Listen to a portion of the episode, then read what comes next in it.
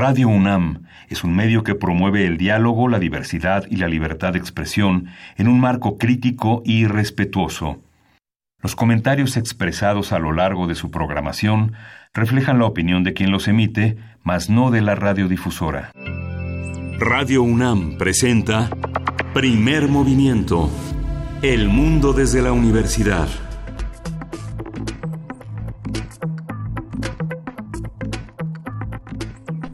Hola, buenos días. Hoy es miércoles 22 de mayo y son las 7, 6 de la mañana en, primer movimiento en la cabina en Radio UNAM. Buenos días, Berenice Camacho, ¿cómo estás? Hola, muy bien, ¿cómo estás, Miguel Ángel Quemain? Muy buenos días, bienvenidos, bienvenidas. Gracias por sintonizarnos. Esto es el 96.1 de FM, Radio UNAM.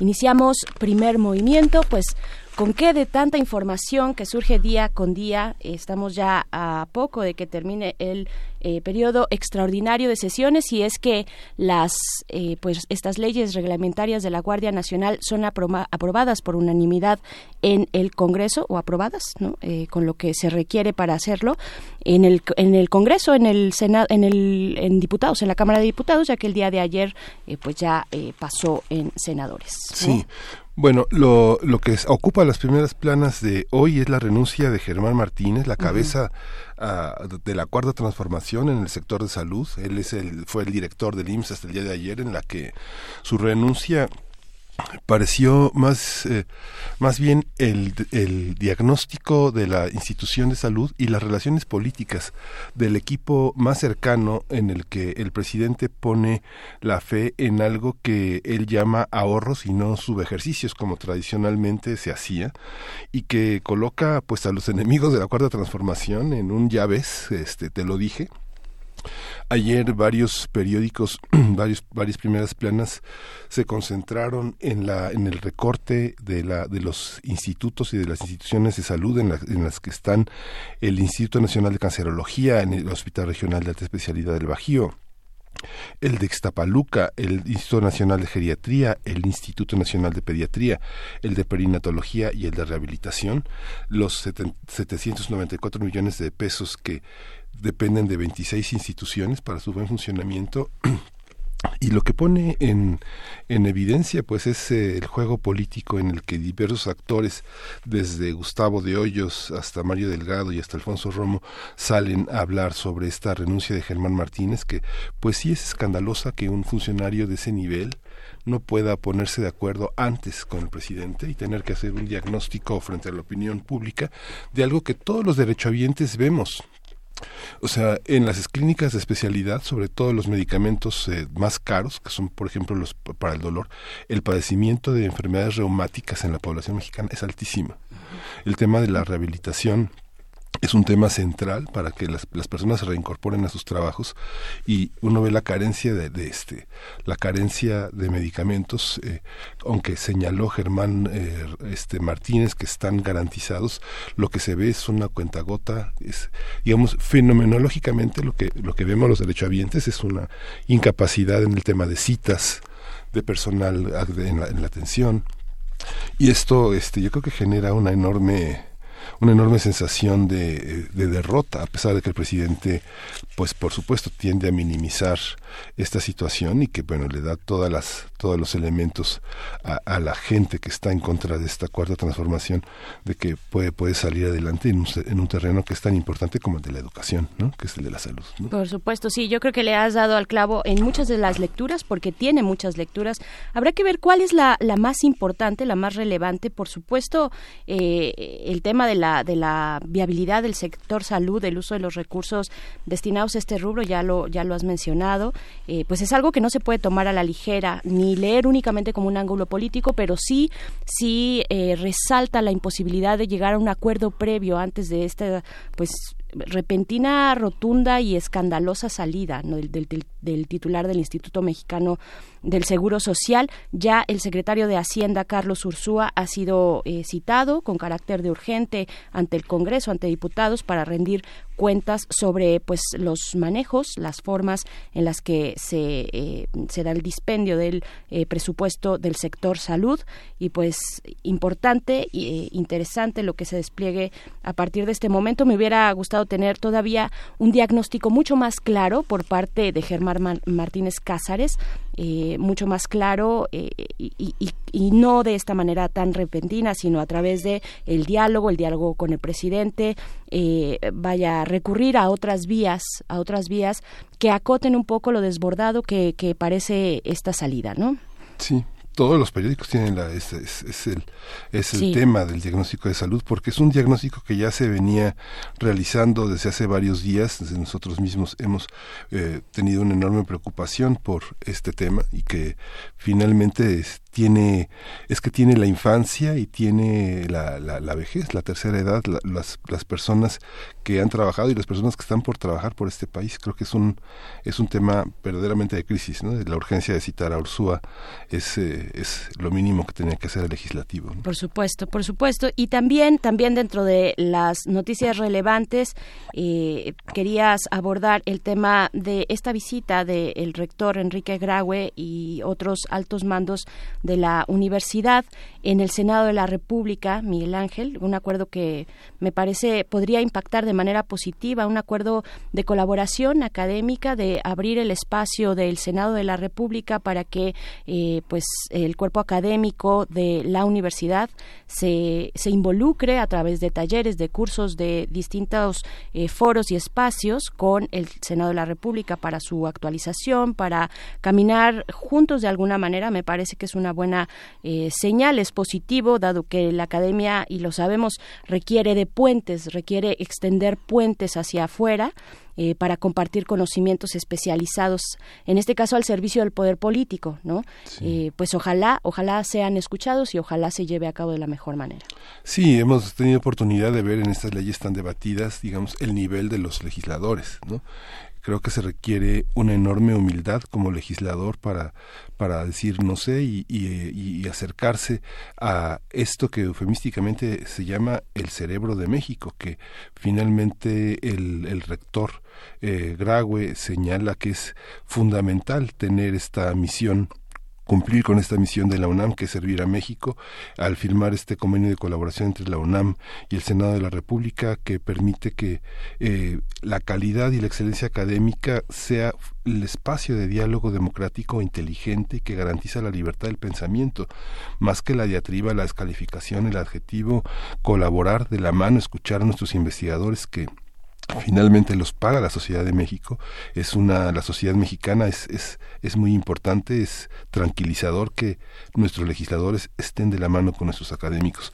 La UNAM es una pieza fundamental en Latinoamérica pero también es, la UNAM es la universidad es la universidad de la nación. Todas las universidades que colaboran para que este país sea mejor muchísimas universidades, por lo menos 32 universidades de excelencia tenemos en México. ¿no? Cierto. Y pues bueno, en otros temas y para pasar a lo siguiente, solamente quiero ponerles, eh, el, día de hoy quiero ponerles un reto, el reto de que nos digan, ustedes que nos escuchan y tienen posibilidad de contactarnos a través de nuestras redes sociales, que nos digan si hay en la historia de México, en la, en la historia de México reciente, un nombre, un, un mejor nombre dado a un instituto que el de Instituto para devolverle al pueblo lo robado.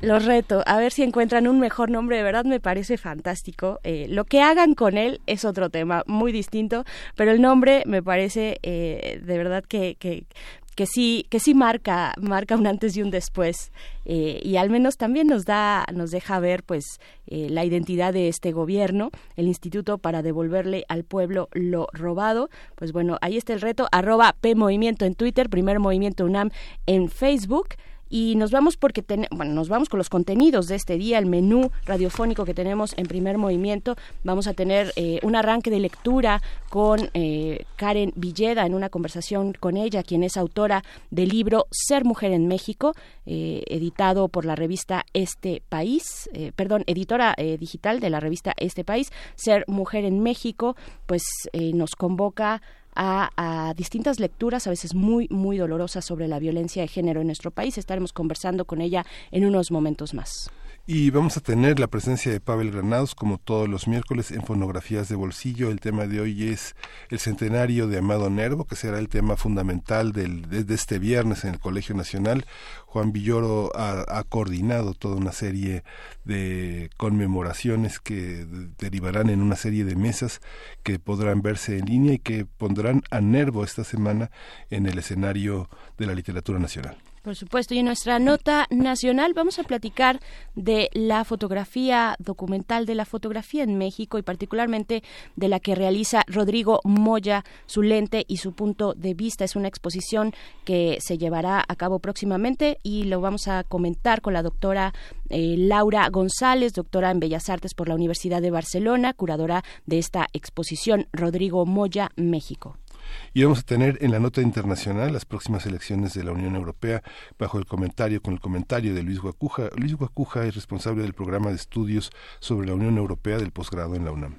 Así es, y para nuestra mesa del día, para nuestra mesa del día vamos a conversar con Pablo Ferri, quien es periodista y escritor, quien junto con Daniel Arrea, también periodista muy reconocida en nuestro país, y una colaboración de distintos compañeros eh, del medio periodístico, como es también Mónica González Islas, pues con él vamos a estar conversando sobre esta publicación de editorial Aguilar que se titula La Tropa un eh, pues todo un estudio una investigación periodística respecto a los soldados a los soldados a la tropa por eso se titula así eh, parte esta parte raza del ejército mexicano pues que ha enfrentado la lucha contra el narcotráfico en esta etapa en estos años y pues cuáles son eh, las condiciones en las que se han desarrollado pues se ha desarrollado su labor ¿no? Con, eh, condiciones completamente complejas, pues estaremos conversando con Pablo Ferri en nuestra mesa del día.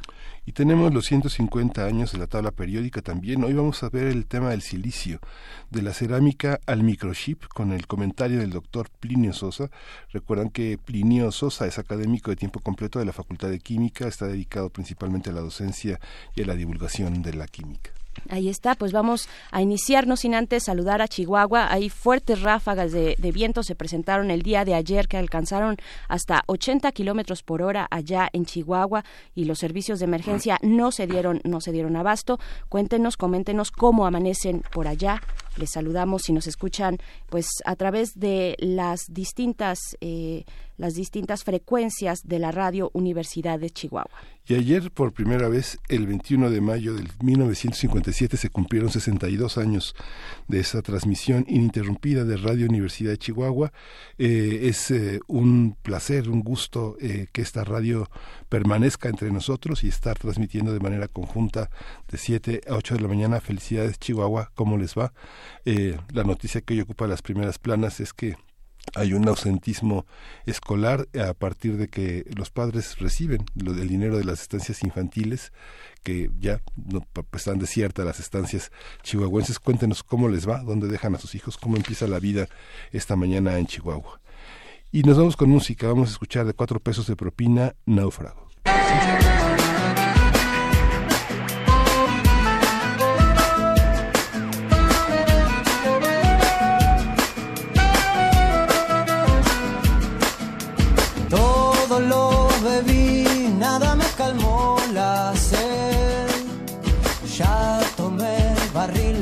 sigo sediento. Todo lo comí, sigo siendo hueso y piel. Ya probé el festín, pero sigo hambriento.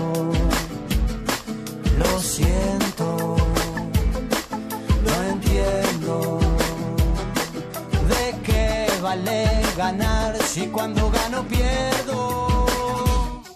Soy náufrago.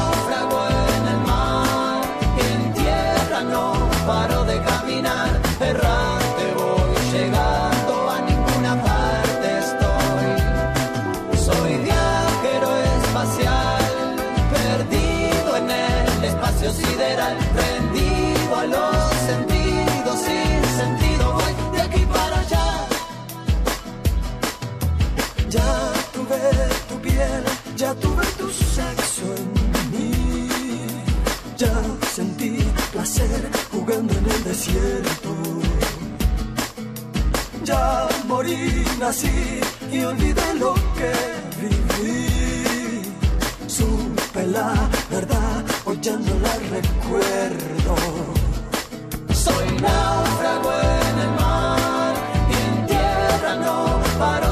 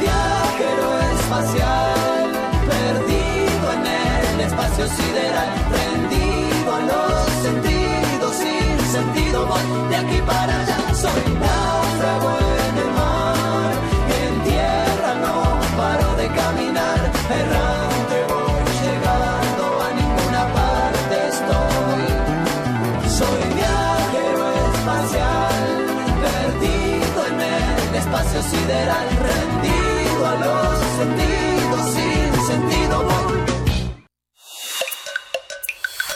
Primer movimiento. Hacemos comunidad. Estamos de vuelta en primer movimiento, son las 7 con 21 de la mañana de este miércoles 22 de mayo. Y pues bueno, interesante compartirles también eh, dentro de todas las informaciones pues este índice de Estado de Derecho, Miguel Ángel Quemain, este índice de Estado de Derecho que publica año con año eh, World Justice Project, esta iniciativa que pues bueno pone en la lista en la lista a todos los países del mundo con algunos indicadores indicadores eh, muy puntuales que tienen que ver con el gobierno abierto con derechos fundamentales con la ausencia de corrupción con restricciones al poder gubernamental. Eh, y pues bueno en este año se, publica ya se acaba recién de publicar este índice de Estado de Derecho que pone a México en el lugar en el lugar número 99 entre 126 naciones, estamos por debajo de Zimbabue y Pakistán, por ejemplo, eh, y pues dentro de América Latina, México ocupa el lugar 26 de 33 en temas de corrupción y ausencia de Estado de Derecho. Eh, pues de acuerdo a este índice índice global que pues en este año también hay que decir México baja dos posiciones con respecto al año pasado. Sí, justamente es un es un índice que se que aparece fundamentalmente en inglés, incluye este 14 eh, ca- 14 países que son eh, como las cabezas de esta posibilidad de vivir de una manera armónica en el marco del derecho. Y bueno, ¿quiénes son? Pues son los países nórdicos, Dinamarca, Noruega, Finlandia, Suecia, este, los Países Bajos, Alemania, Austria, Nueva Zelanda, Canadá, Estonia y Australia y el Reino Unido. Este panorama de cómo los mecanismos de transparencia son fundamentales para eh, convertir en hechos este tipo de, de, de- de conteo que se hace muy a larga distancia con los, con los elementos que los países son capaces de poner en línea frente a estos acuerdos internacionales que permiten garantizar inversiones, eh, estadías, eh, vinculaciones más complejas entre los gobiernos de los países. Esto indica el nivel de cooperación también internacional con el que cuenta un país y que finalmente los problemas en los que se van a meter quienes decidan invertir o vivir o este o estar en nuestro país ¿no? Así es. Eh, próximamente, generalmente, además siempre eh, sale la versión en otros en otros idiomas. Eh, la versión en español estará próxima a salir de manera digital y también impresa. Tarda un poquito más, pero bueno, en los últimos lugares, por ejemplo, también abordan cuestiones de justicia criminal o justicia civil. En este caso, pues eh, en los últimos, en el último o penúltimo lugar, respectivamente, aparece Venezuela. Aparece Venezuela muy, muy mal ranqueado. eh, y pues bueno, este, este índice, este índice eh, de Estado de Derecho en el mundo se lleva a cabo con la participación de especialistas, de académicos, de instituciones eh, a lo largo de todo el mundo. Son consultados a través de un cuestionario y pues bueno eh, una vez resuelto este cuestionario también eh, pues es como se va conformando este este índice. Pues cuando tengamos la versión en español se las vamos a compartir también. Sí, es interesante cruzar los datos porque los ocho ejes que conforman el este este este índice eh, es- son importantes porque el primero son los límites que se le ponen al poder gubernamental, en segundo lugar la corrupción, en tercer lugar la, el, el gobierno abierto, que es la consulta, la- el ejercicio de derechos fundamentales, el derecho a la educación, el derecho al trabajo, el derecho a la salud, el tema de la, del orden y la seguridad que tiene que ver con la violencia en, el- en los países, el cumplimiento regulatorio, cómo están en términos de, este, de acuerdos, si cumplen los acuerdos o no, si tienen palabra o no, el tema de la justicia civil y el tema de la justicia penal muy bien establecido a través de los niveles de ingresos, del grado de Estado de Derecho y de las regiones en las que está instalado el país de objeto de análisis. Un trabajo muy muy completo, muy nos interesante. dice así es nos dice nuestra querida eh, experta y, y genio de las redes Vania Nucha que le mandamos un abrazo que ya está el vínculo en nuestras redes sociales este vínculo del IMCO donde pues aparece en español este reporte eh, pues del World Justice Project que salió el pasado febrero.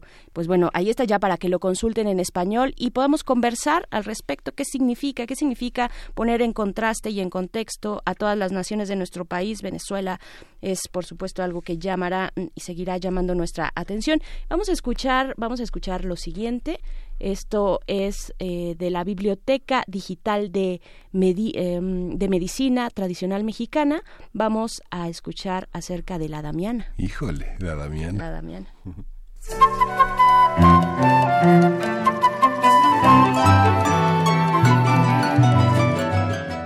Biblioteca Digital de la Medicina Tradicional Mexicana. La Biblioteca Digital de la Medicina Tradicional Mexicana intenta establecer el piso básico de la información existente sobre la flora medicinal mexicana, en el cual se ha privilegiado el enorme caudal de información acumulada actual e histórica sobre el uso tradicional de las plantas, sin ninguna clase de dudas, parte fundamental de la inagotable creatividad cultural del pueblo mexicano. El balance preliminar es del todo sorprendente e interesante y puede proyectarse ya a nuevas investigaciones, nuevas propuestas y programas, pero fundamentalmente debe servir primero para reflexionar sobre el enorme potencial que el pueblo mexicano ha creado, conserva y reformula permanentemente para mantener su salud y alcanzar mejores niveles de bienestar. En segundo lugar, para dejarla de mirar con prejuicio y suspicacia y ponerse a trabajar en su indagación científica integral y multidisciplinaria. Y en tercer lugar, eliminar el rezago, ponerse al ritmo de los tiempos, otorgarle mayoría de edad a esa antigua tradición de por lo menos dos mil años e invitarle con el respeto y la dignidad que se merece a sentarse a la mesa donde se diseñan las políticas y programas de salud del país.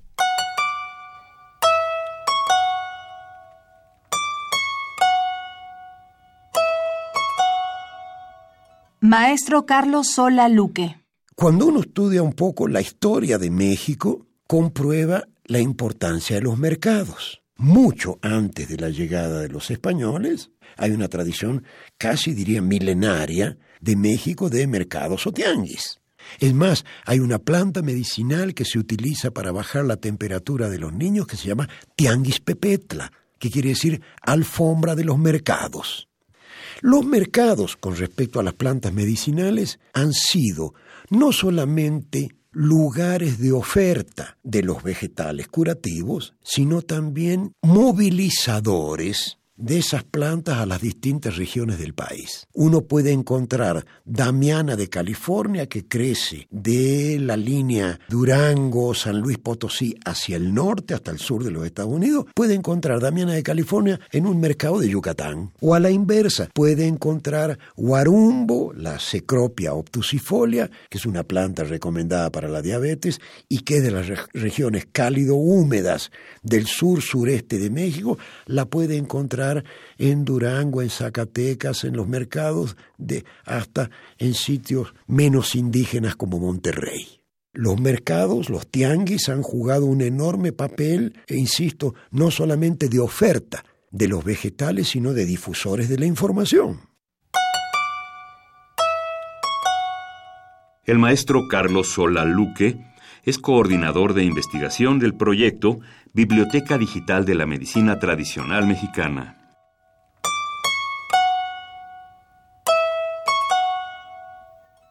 Damiana. Nombre científico, Turnera difusa wild, Turneraceae. Es también conocida como Damiana amarilla, Damiana americana, Damiana de California, Garañona, hierba de la mora, hierba de la pastora, hierba del venado, entre otras denominaciones. Biblioteca Digital de la Medicina Tradicional Mexicana. Damiana. Se supone originaria de Brasil y habita en climas semiseco y templado. Es una planta silvestre, presente en terrenos de cultivo abandonados o cultivada en huertos familiares. Son frecuentes los usos que se hacen de la damiana para atender variados problemas de tipo ginecológico y sexual, tales como la debilidad e impotencia sexual, en dolores de posparto, en la espermatorrea, para promover la fertilidad, también para fortificar el útero y en caso de orquitis, así como afrodisíaca y conceptiva. Sin embargo, es la tos el padecimiento en el que más se emplea, bebiendo el vino vegetal o el té de las ramas con hojas, el cual se ingiere caliente varias veces al día. Otros usos medicinales que se le confieren son contra el dolor de estómago, para el catarro y el pulmón contaminado por tabaquismo, en la debilidad muscular y en general. También se aprovecha en picadura de escorpión, reumas, diabetes, inflamación de la vejiga y nefritis, así como para estimular el apetito y reforzar la sangre.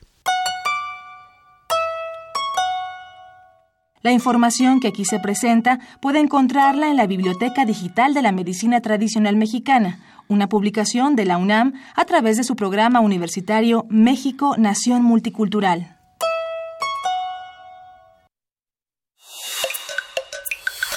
Primer movimiento. Hacemos comunidad.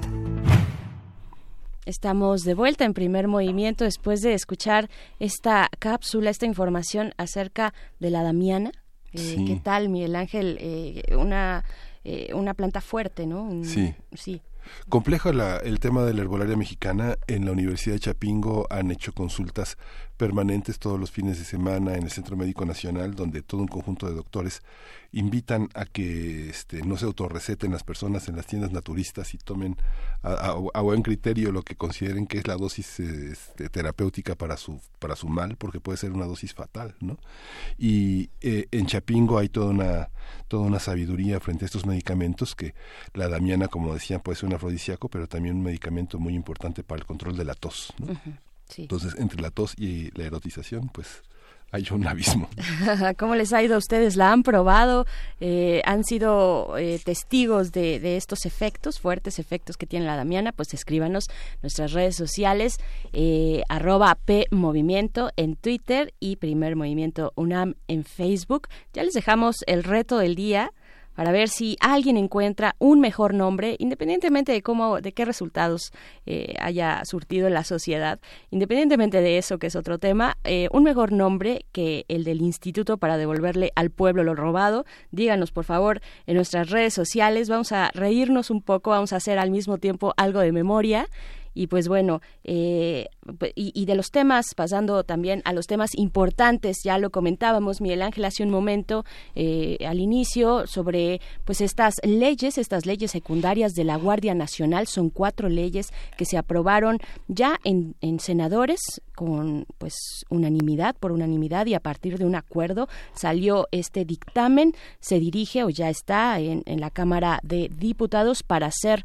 revisado y si pasa en diputados de, de igual manera por consenso, pues ya será una, una eh, pues una realidad eh, y, y, también, bueno, con esto se acabaría el periodo ordinario de sesiones. El único eh, senador que se que se pues que por congruencia dice él que por con, congruencia se abstuvo de votar es el senador sin partido Emilio Álvarez y Casa y esto dice eh, en congruencia dice él en su cuenta de Twitter en congruencia por falta de consulta a víctimas porque no no porque porque no convocar a parlamento abierto porque tampoco se consultó a directamente involucrados en uso de la fuerza y detenciones porque se legisla sin la ciudadanía votó en abstención en estas leyes cuatro leyes de la Guardia Nacional y pues bueno, estas leyes que comprenden la Ley Nacional de Registro de, de, de, Detenciones, la Ley Nacional sobre el Uso de la Fuerza, la Ley misma de la Guardia Nacional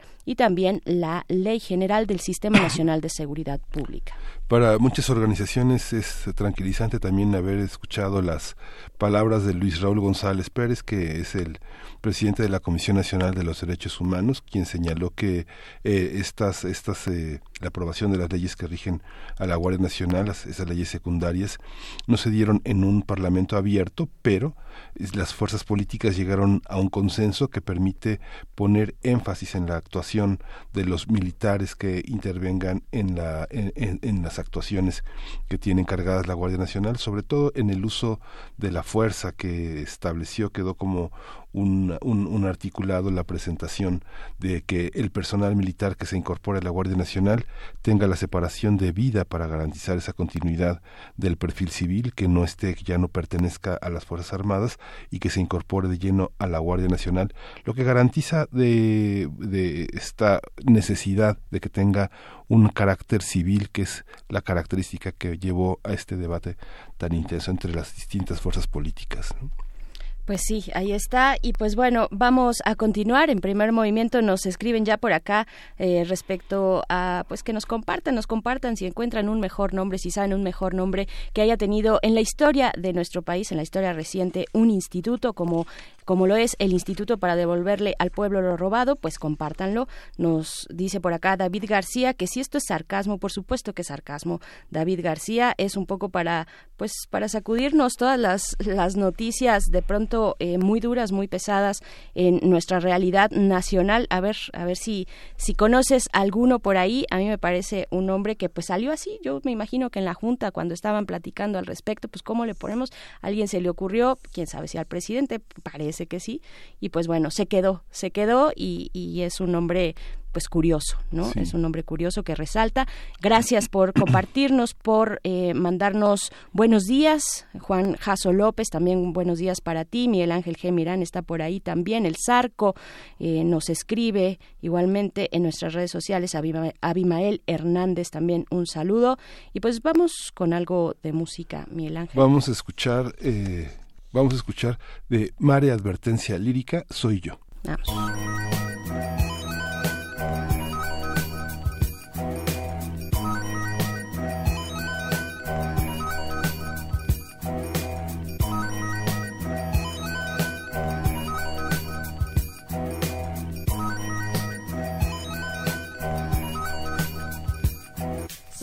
No soy débil, una amiga del que quiere, rapera de coraza y estudiante en tiempo libre, consciente de lo que hago, respondo por mis actos, pienso y analizo siempre antes de dar el paso, no me idealices, soy perfectamente humana, no pretendo parecer la modelo de una portada, te doy un consejo, no me juzgues por la apariencia, porque puedo compararme una de sorpresas, soy hija hermana, también soy compañera, una más con sus fantasmas, más no dejo que me venzan, malhumorado tierna en algunas ocasiones, pero con cabeza fría al tomar las decisiones, firmes creencias y firmes convicciones.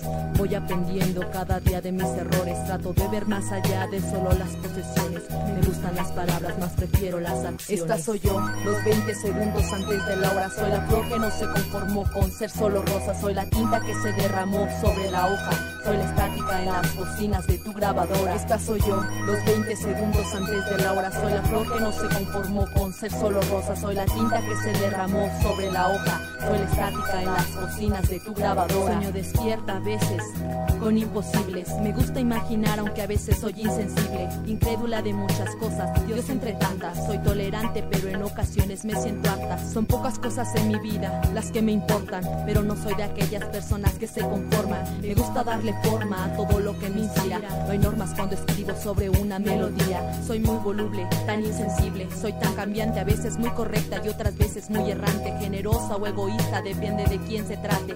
Pongo todo mi esfuerzo a lo que hago, aunque no gane. A toda forma de pensar, estoy abierta. La voz la considero mi arma contra el sistema. Aunque no soy tan rebelde como unos piensan, tampoco soy tan pasiva como quisiera. Esta soy yo, los 20 segundos antes de la hora. Soy la no se conformó con ser solo rosa. Soy la tinta que se derramó sobre la hoja. Soy la estática en las bocinas de tu grabadora. Esta soy yo, los 20 segundos antes de la hora. Soy la flor que no se conformó con ser solo rosa. Soy la tinta que se derramó sobre la hoja. Soy la estática en las bocinas de tu grabadora.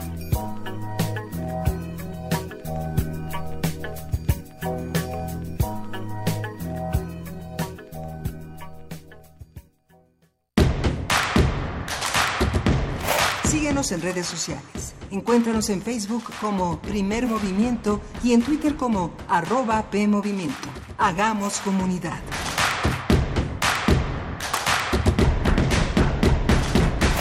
Acabamos de escuchar a la gran Mare Advertencia Lírica, una de las propuestas de eh, pues originarias de Oaxaca, una mujer eh, feminista, combativa, una mujer que eh, pues a través de la lírica, del spoken word y de distintas eh, nuevas formas eh, que se acercan al hip hop y también a la eh, pues a la poesía muchas veces, pues expresa de esta manera condiciones, condiciones que se viven pues que viven las mujeres y en general también los pueblos, los pueblos originarios eh, y pues bueno, lo hace de esa manera. Mare, advertencia lírica. Y pues bueno, vamos, eh, vamos con lo siguiente, Miguel Ángel. Sí. Fíjense que, perdón nada más, disculpa por No, no. interrumpirte, pero No. no, no tuvimos éxito de tener, como ya se dieron cuenta, la entrevista que teníamos planeada con Karen Villeda, esta escritora, pues para hablar de un libro también muy interesante que, que publica eh, recientemente, que se titula Ser Mujer en México. Y pues bueno, Esperamos que más adelante podamos tener la oportunidad.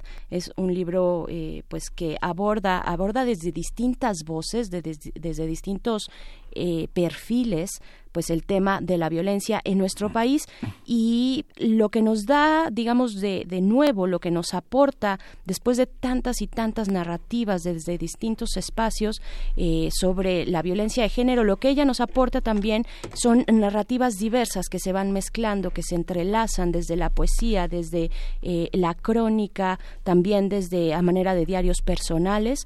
Pues bueno, ella eh, va, va nombrando la violencia, la nombra de, de formas además muy, eh, muy, muy duras, pero siempre la poesía, por ejemplo, pues ayuda a pasar esos, esos tragos y a entenderlos de una manera distinta. Hay, por ejemplo, o siempre es muy enfática ella, Karen Villeda, en eh, nombrar, nombrar a las víctimas, nombrar eh, y, y- ponerse ella también en el centro como posible víctima de una violencia feminicida, pues que eh, aqueja las calles y todos los espacios, tanto públicos como privados, de nuestro país y de nuestra región. También interesante saber también lo que hace ella con el glosario, el glosario de la misoginia que aparece constantemente, nuevas formas de violencia. Eh, si en nuestro país, como sabemos, pues eh, como lo vivimos y lo sufrimos, la violencia eh, ha alcanzado niveles terribles, pues mm, las formas de homicidio eh, cotidiano, qué, qué- qué duro decirlo así, pero las formas de homicidio coti- cotidiano son a través de armas de fuego, por ejemplo, se mata a la gente con armas de fuego, pero en el fem- feminicidio hay una amplia gama de violencia y es lo que rescata también eh, pues este, este libro de Karen Villeda, Ser Mujer en México. Y pues bueno, son las 7 con 43 de la mañana. Vamos a lo siguiente porque hoy es miércoles y como todos los miércoles está en la cabina nuestro querido Pavel Granados para contarnos sobre sus fonografías Sí. de bolsillo. Vamos a recibirlo con Primer movimiento. Hacemos comunidad. Fonografías de bolsillo. Pavel, bienvenido. ¿Cómo estás? Muy buenos muy días. Muy bien, buenos días, Bere, Miguel Ángel. Pues muy contento, pero saben que yo había prometido, bueno, ya que me despedía, de traer algo de Carlos Monsiváis, melómano, pero la verdad es que se me, se me atravesó una fecha ineludible. Yo creo que era una cita ineludible porque el viernes que entra se cumplen los 100, este viernes, sí. los 100 años de la muerte de Amado Nervo y yo no podía dejar de hablar. Sí, Monsiváis hubiera dicho, Pavel, no hables de mí, habla de Amado Nervo. y, eso que a, y eso que a Carlos Monsiváis no era un gran seguidor de, no. De Amado Nervo, él le dedicó un libro que se llama Vida Nada, Vida Estamos en Paz, que es un libro no muy elogioso de Amado Nervo, como de la época, esa época sí le gustaba a Carlos y como que él se regodea mucho en el modernismo, en la Ciudad de México, en la crónica de entonces, y no tanto en ese personaje que yo pienso personalmente que a Carlos se le hizo un poco cursi. Sin embargo, yo sí debo decir que es de mis grandes ídolos, Amado Nervo, es uno de los autores que más he leído y uno de los, pues no sé, de los, de mis favoritos entre los modernistas. Es un hombre que murió en, en Montevideo a los 49 años. Eh, yo no sabía que no había visto el sol. Lo que pasa es que él esperaba la madrugada del 24 de mayo para poder despedirse del sol. Decía hermano sol en uno de sus poemas. Uh -huh. Tuvo, eso sí, la cortesía de llamar a toda la gente que lo sirvió. Él estaba en un hotel, eh, había ido a un congreso del niño eh, en Uruguay, porque él era, había sido nombrado ministro plenipotenciario en Argentina, Uruguay y Paraguay y había finalmente ido a Paraguay no llegó a ir pero llegó a este congreso en, en Montevideo y ahí estuvo varios días alojado. Finalmente, el día que tuvo ese, eh, ¿cómo se dice? Choque hepático, no sé cómo se diga, pero tuvo una crisis hepática porque esta, él, él, él, estaba malo de los riñones, entonces eh, dejó de funcionar, no sé si los dos riñones, pero finalmente lo llevaron al cuarto en donde falleció y él pidió a la gente que lo sirvió del hotel que se presentara ante él para poderle darle, darle las gracias a todos. Entonces les agradeció a todos que lo hubieran tratado y pidió que abrieran el sol, porque eh, perdón, la, la, ventana, las cortinas, porque decía que él tenía que, era, que se quería despedir del sol. Desafortunadamente murió en la noche y no le dio tiempo de despedirse del hermano Sol, como él decía. Pero Nervo es una figura que a la cual le ha ido yo creo que muy mal póstumamente, porque después tuvo algunos enemigos, entre ellos los, eh, los contemporáneos, porque cuando hicieron su antología de poesía mexicana en 1928, o sea, nueve años apenas después de la muerte de Amado Nervo, lo querían quitar. Entonces pensaron que iba a ser una afrenta demasiado grande contra los lectores de poesía quitar a Amado Nervo, así que finalmente lo dejaron, pero con una nota bastante eh, pues mala onda porque uh -huh. decían que Amado Nervo había practicado esa um, una desnudez, que había ido desnudando su alma poco a poco ante sus lectores y que finalmente lo logró se desnudó, pero dicen ahí en la nota, en esa pequeña, somos dos parrafitos, dice que nosotros cuando vemos a Amado Nervo volteamos la mirada púdicamente, pues porque como que se queda enseñando sus miserias a Amado Nervo. Y de ahí para acá, la verdad es que los años 60 terminó siendo... Eh, todavía peor contra Amado Nervo.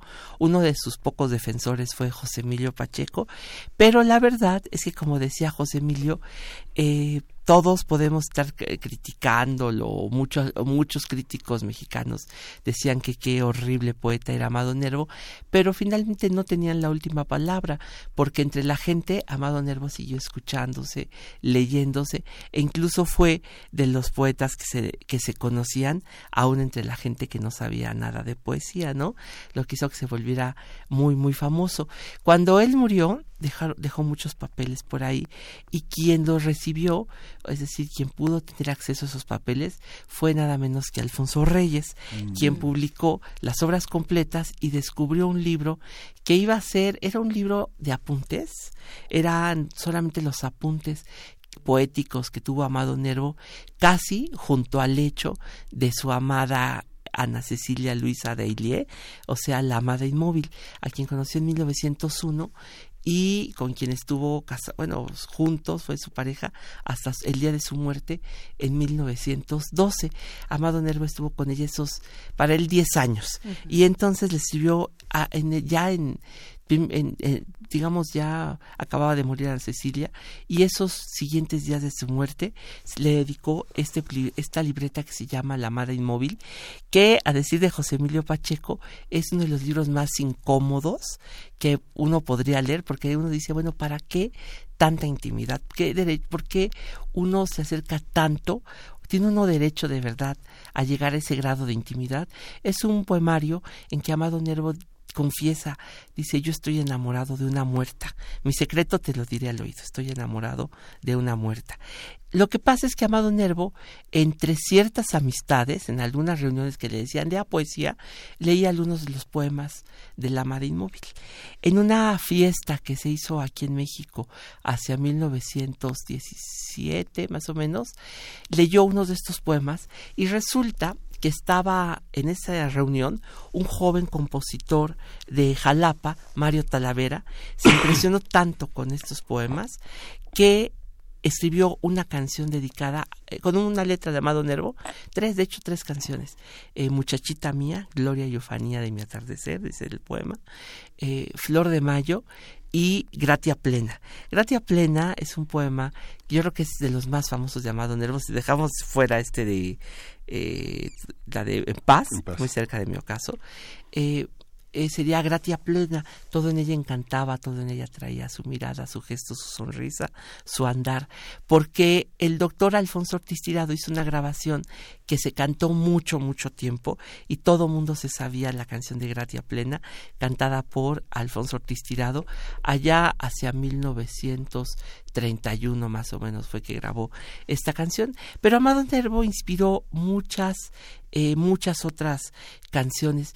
Yo no estoy tan de acuerdo con que haya sido el gran inspirador de la música popular mexicana, es decir, sí fue uno entre muchos otros poetas, pero la verdad es que Amado Nervo él mismo compuso algunos eh, poemas que se hicieron canciones. Bueno, él tiene un poema que se llama El día que me quieras, pero no es cierto tampoco que sea el tango que canta Carlos Gardel. En realidad, eh, Carlos Gardel y Alfredo Lepera lo que hicieron fue tomar el título del poema de Amado Nervo y hacer un tango que no tiene nada que ver con la letra de Amado Nervo, con el poema de Amado Nervo.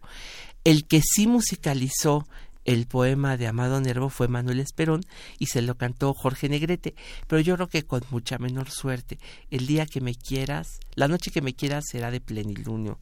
El, día, la, no- el- la noche que me quieras ah, tendrá más luz de junio, algo así. Y a Carlos Gardel, yo creo que ahí Carlos Gardel y Alfredo Lepera superaron a, a Amado Nervo, ¿no? La verdad Sí. es que ahí sí acaricia mi ensueño, que dice este tango de, de Carlos Gardel es muchísimo mejor.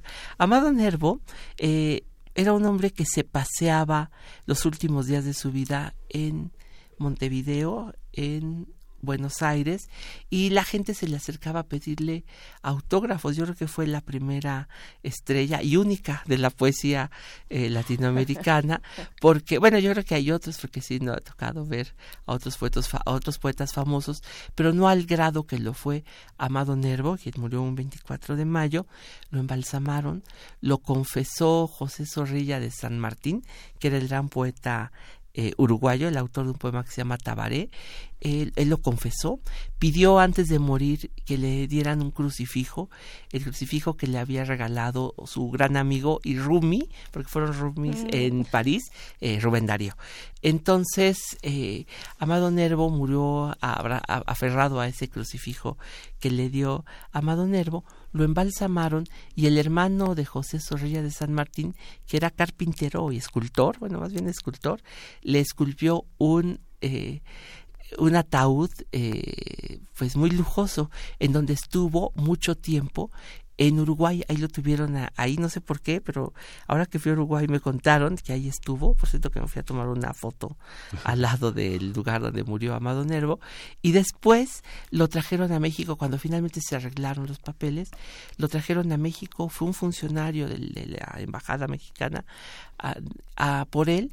Y lo trajeron en barcos, pero seis naciones eh, mandaron barcos a seguir en un cortejo fúnebre sobre el mar. Lo trajeron a, primero a Cuba, donde un, un buque, el buque Ignacio Zaragoza del ejército mexicano, lo recibió. Ya el presidente Carranza lo había nombrado muerto ilustre, lo llevaron a la rotonda de los hombres ilustres y lo llevaron de ahí a Veracruz, donde también le hicieron homenajes. Después lo llevaron a la Ciudad de México, lo trajeron a la Ciudad de México en donde hubo un cortejo, bueno, un acompañamiento, se dice, eso lo platiqué, eso sí, con Carlos Monsiváis, yo creo que era lo que verdaderamente le apasionaba a Carlos Monsiváis, que el cortejo fúnebre, según él había documentado, bueno, la, el, ¿cómo se podrá decir? El entierro. Llegaron 300 mil personas cuando la Ciudad de México tenía nada más un millón de habitantes. Llegaron los restos a la, a la estación de tren a Buenavista y de Buenavista lo llevaron por todo Paseo de la Reforma hasta la Rotonda de los Hombres Ilustres, en el Panteón de Dolores, y ahí, bueno, pues la gente estuvo como en tumultos ante Amado Nervo, y claro, fue, hay fotos de eso, sí hay fotografías, y finalmente uno puede ir ahí a la rotonda a verlo, no sé si han ido ustedes a, a ver a.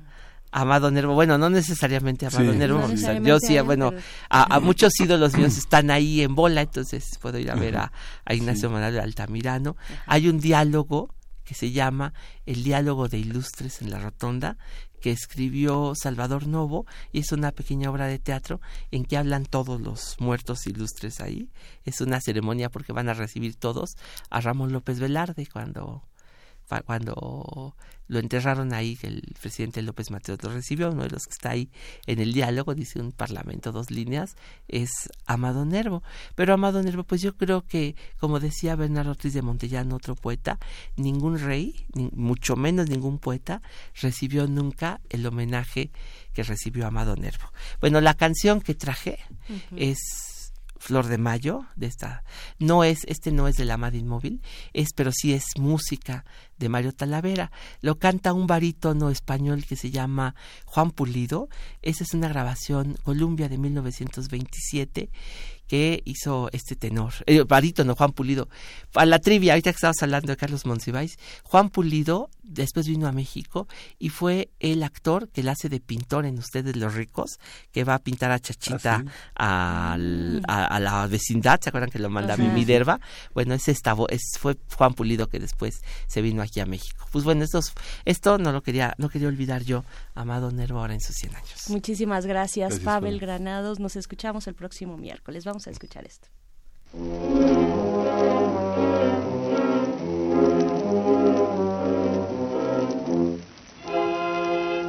Flor de mayo como un rayo de la tarde se moría.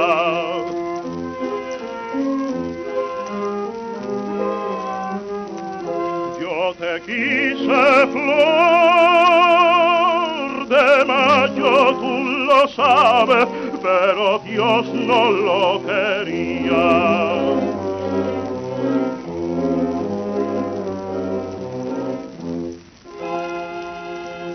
Flor de mayo ni se viste ni se alaja ni atavía. Flor de mayo está muy triste pobrecita, pobrecita vida mía.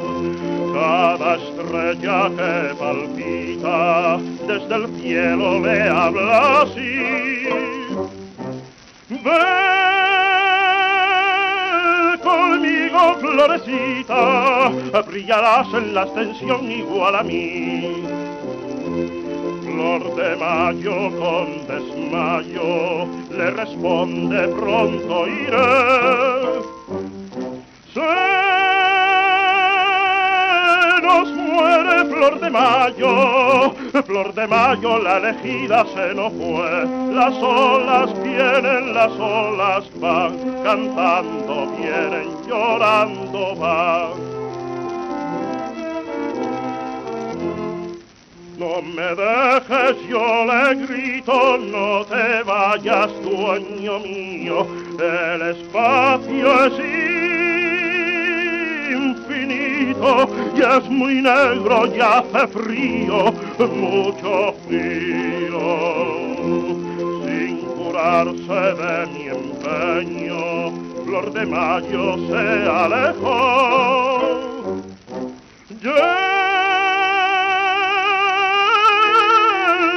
Noche como un sueño, misteriosamente triste se perdió. Las olas vienen, las olas van, cantando vienen, ay cómo irán. Al amparo de mi cuarto, una sola florecía de mayo se había muerto, yo la quise, pero Dios no lo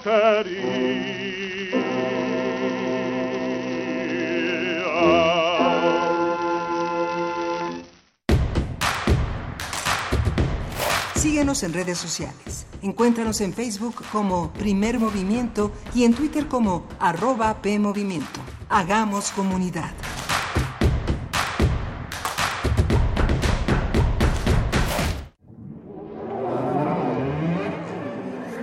La música, la partitura, la idea y la persona detrás.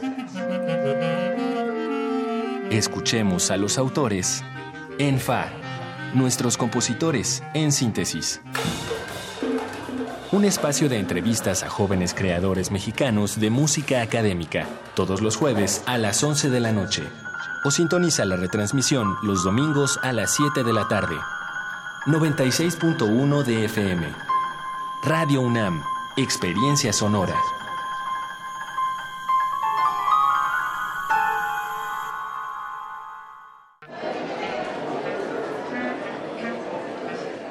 Historia de la literatura.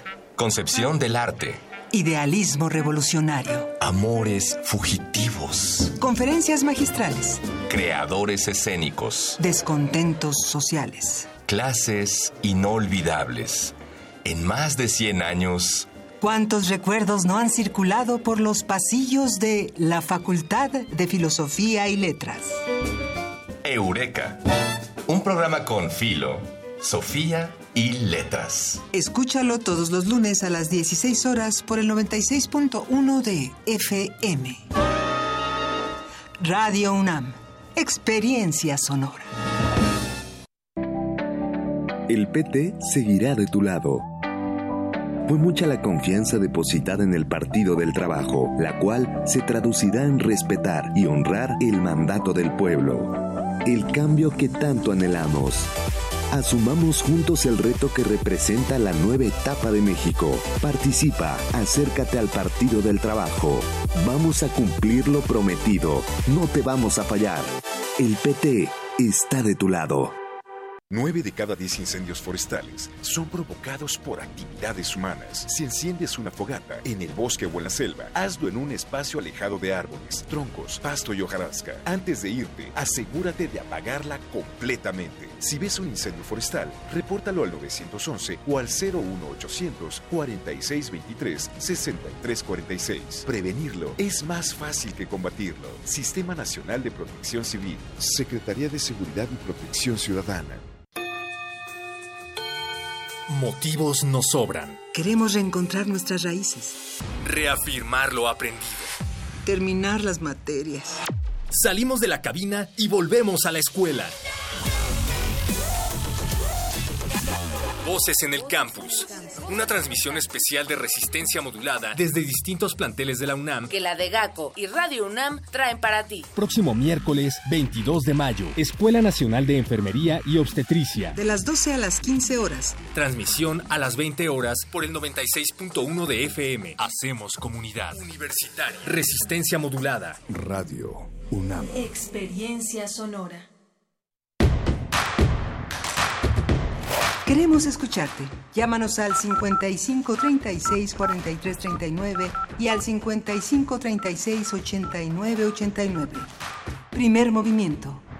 Hacemos comunidad.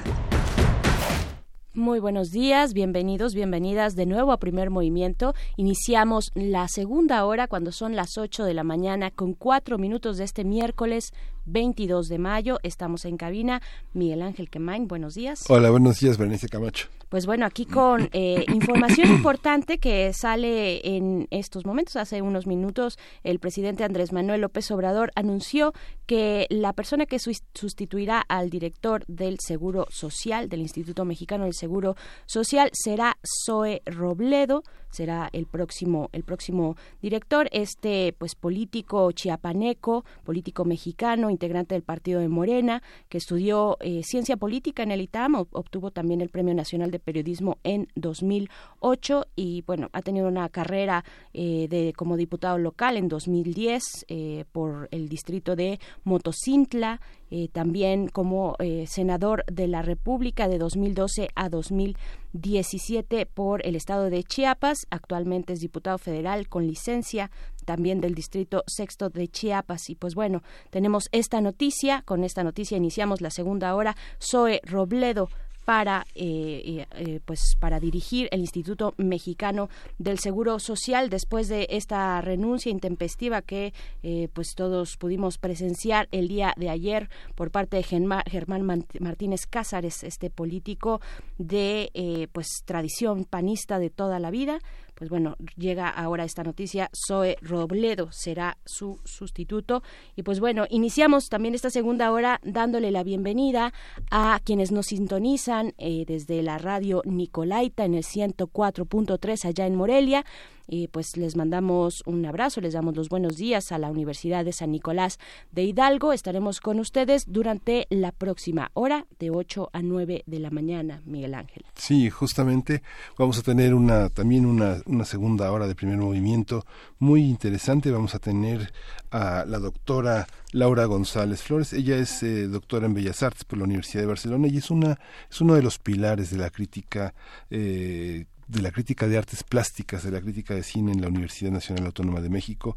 Es investigadora titular del Instituto de Investigaciones Estéticas de la UNAM y vamos a tener también una, una, una, segunda, una segunda hora en la que tendremos eh, en la nota internacional a Luis Guacuja, porque son las elecciones de la Unión Europea, un, un, un tema que es eh, fundamental para definir el rumbo también de, esta, de, este, de este conjunto de países y su legitimidad frente al orbe. Así es, y pues bueno, eh, muchas gracias por participar eh, en este reto que les hemos puesto desde muy temprano. Si pueden decirnos pues si en la historia reciente mexicana ha habido un mejor nombre de algún instituto que el del instituto para devolverle al pueblo lo robado. A ver, la dinámica es si en la historia ha existido un mejor nombre, no necesariamente que ustedes nos propongan nombres eh, para, para pues distintos a este del el instituto, o sea, como ustedes le hubieran llamado al instituto para devolverle al pueblo lo robado, pero ya que estamos en eso y que y que están participando también de esta manera, pues bueno, decirles que eh, gracias, gracias a gracias a la maestra Clara Elena Molina que nos llamó aquí a cabina y ella propone que en lugar de ese nombre sea llamado el Instituto de Restitución y Dotación de Bienes Legítimos a la sociedad, me parece también un buen nombre, y también nos llamó Sergio Arellano desde San Miguel Totoltepec, en Toluca, Estado de México. Saludos, saludos si nos escuchan también por allá. Él nos propone el Instituto Robin Hood. Pues bueno, ahí está. Eh, la cuestión es si ha existido en México un mejor nombre, pues ya veo que mandan sus sugerencias para cambiarle al actual, al actual instituto de esta cuarta transformación. Y pues bueno, nos vamos a ir con, con esto a lo que viene, Miguel Ángel. Sí, vamos a, este, vamos a la nota nacional. Primer movimiento. Hacemos comunidad. Nota nacional. Rodrigo Moya es un fotógrafo mexicano que trabajó en la década en las décadas de los 50 y 60 como reportero gráfico en revistas y semanarios, donde publicó reportajes, reseñas y su trabajo fotográfico. En 1968 continuó su labor en la revista especializada Técnica Pesquera, que fundó, dirigió y editó durante 22 años, sin descuidar su interés en la documentación sociológica e histórica. También ha sido reconocido por su faceta narrativa. En 1997 obtuvo el Premio Nacional de Cuento del Instituto Nacional de Bellas Artes con las narraciones Cuentos para leer junto al mar y ese mismo año ganó el concurso latinoamericano de cuento Edmundo Valadez. Tiene publicados cinco libros y catálogos sobre su trabajo y ha realizado exposiciones individuales. Sí, y justamente mañana se va a hacer inaugurada en el Centro de la Imagen la exposición Periferias y este, este 23 de mayo eh, a las 7 de la noche y en el Museo del Palacio de Bellas Artes la exposición Escenas que será inaugurada el 29 de mayo también este, de este, este mes.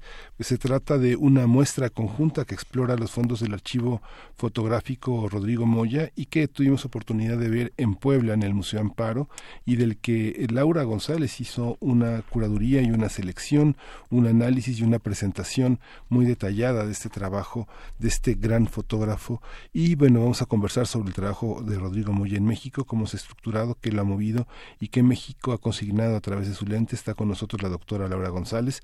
Ella, como decía hace unos minutos, es doctora en Bellas Artes, se dedica a la docencia, es curadora, es crítica teórica de la imagen técnica y actualmente es investigadora titular en el Instituto de Investigaciones Estéticas de la UNAM. Laura, buenos días, ¿cómo estás?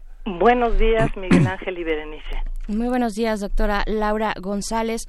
Pues, ¿qué, qué se puede decir de, eh, de, esta lente, de este fotógrafo Rodrigo Moya? Eh, yo creo que sería bueno empezar desde, eh, pues, tal vez los inicios, un poco los inicios de su carrera en la fotografía, como desde el periodismo fotográfico, y, y, y entender también, plantear las diferencias entre el periodismo fotográfico y el periodismo documental.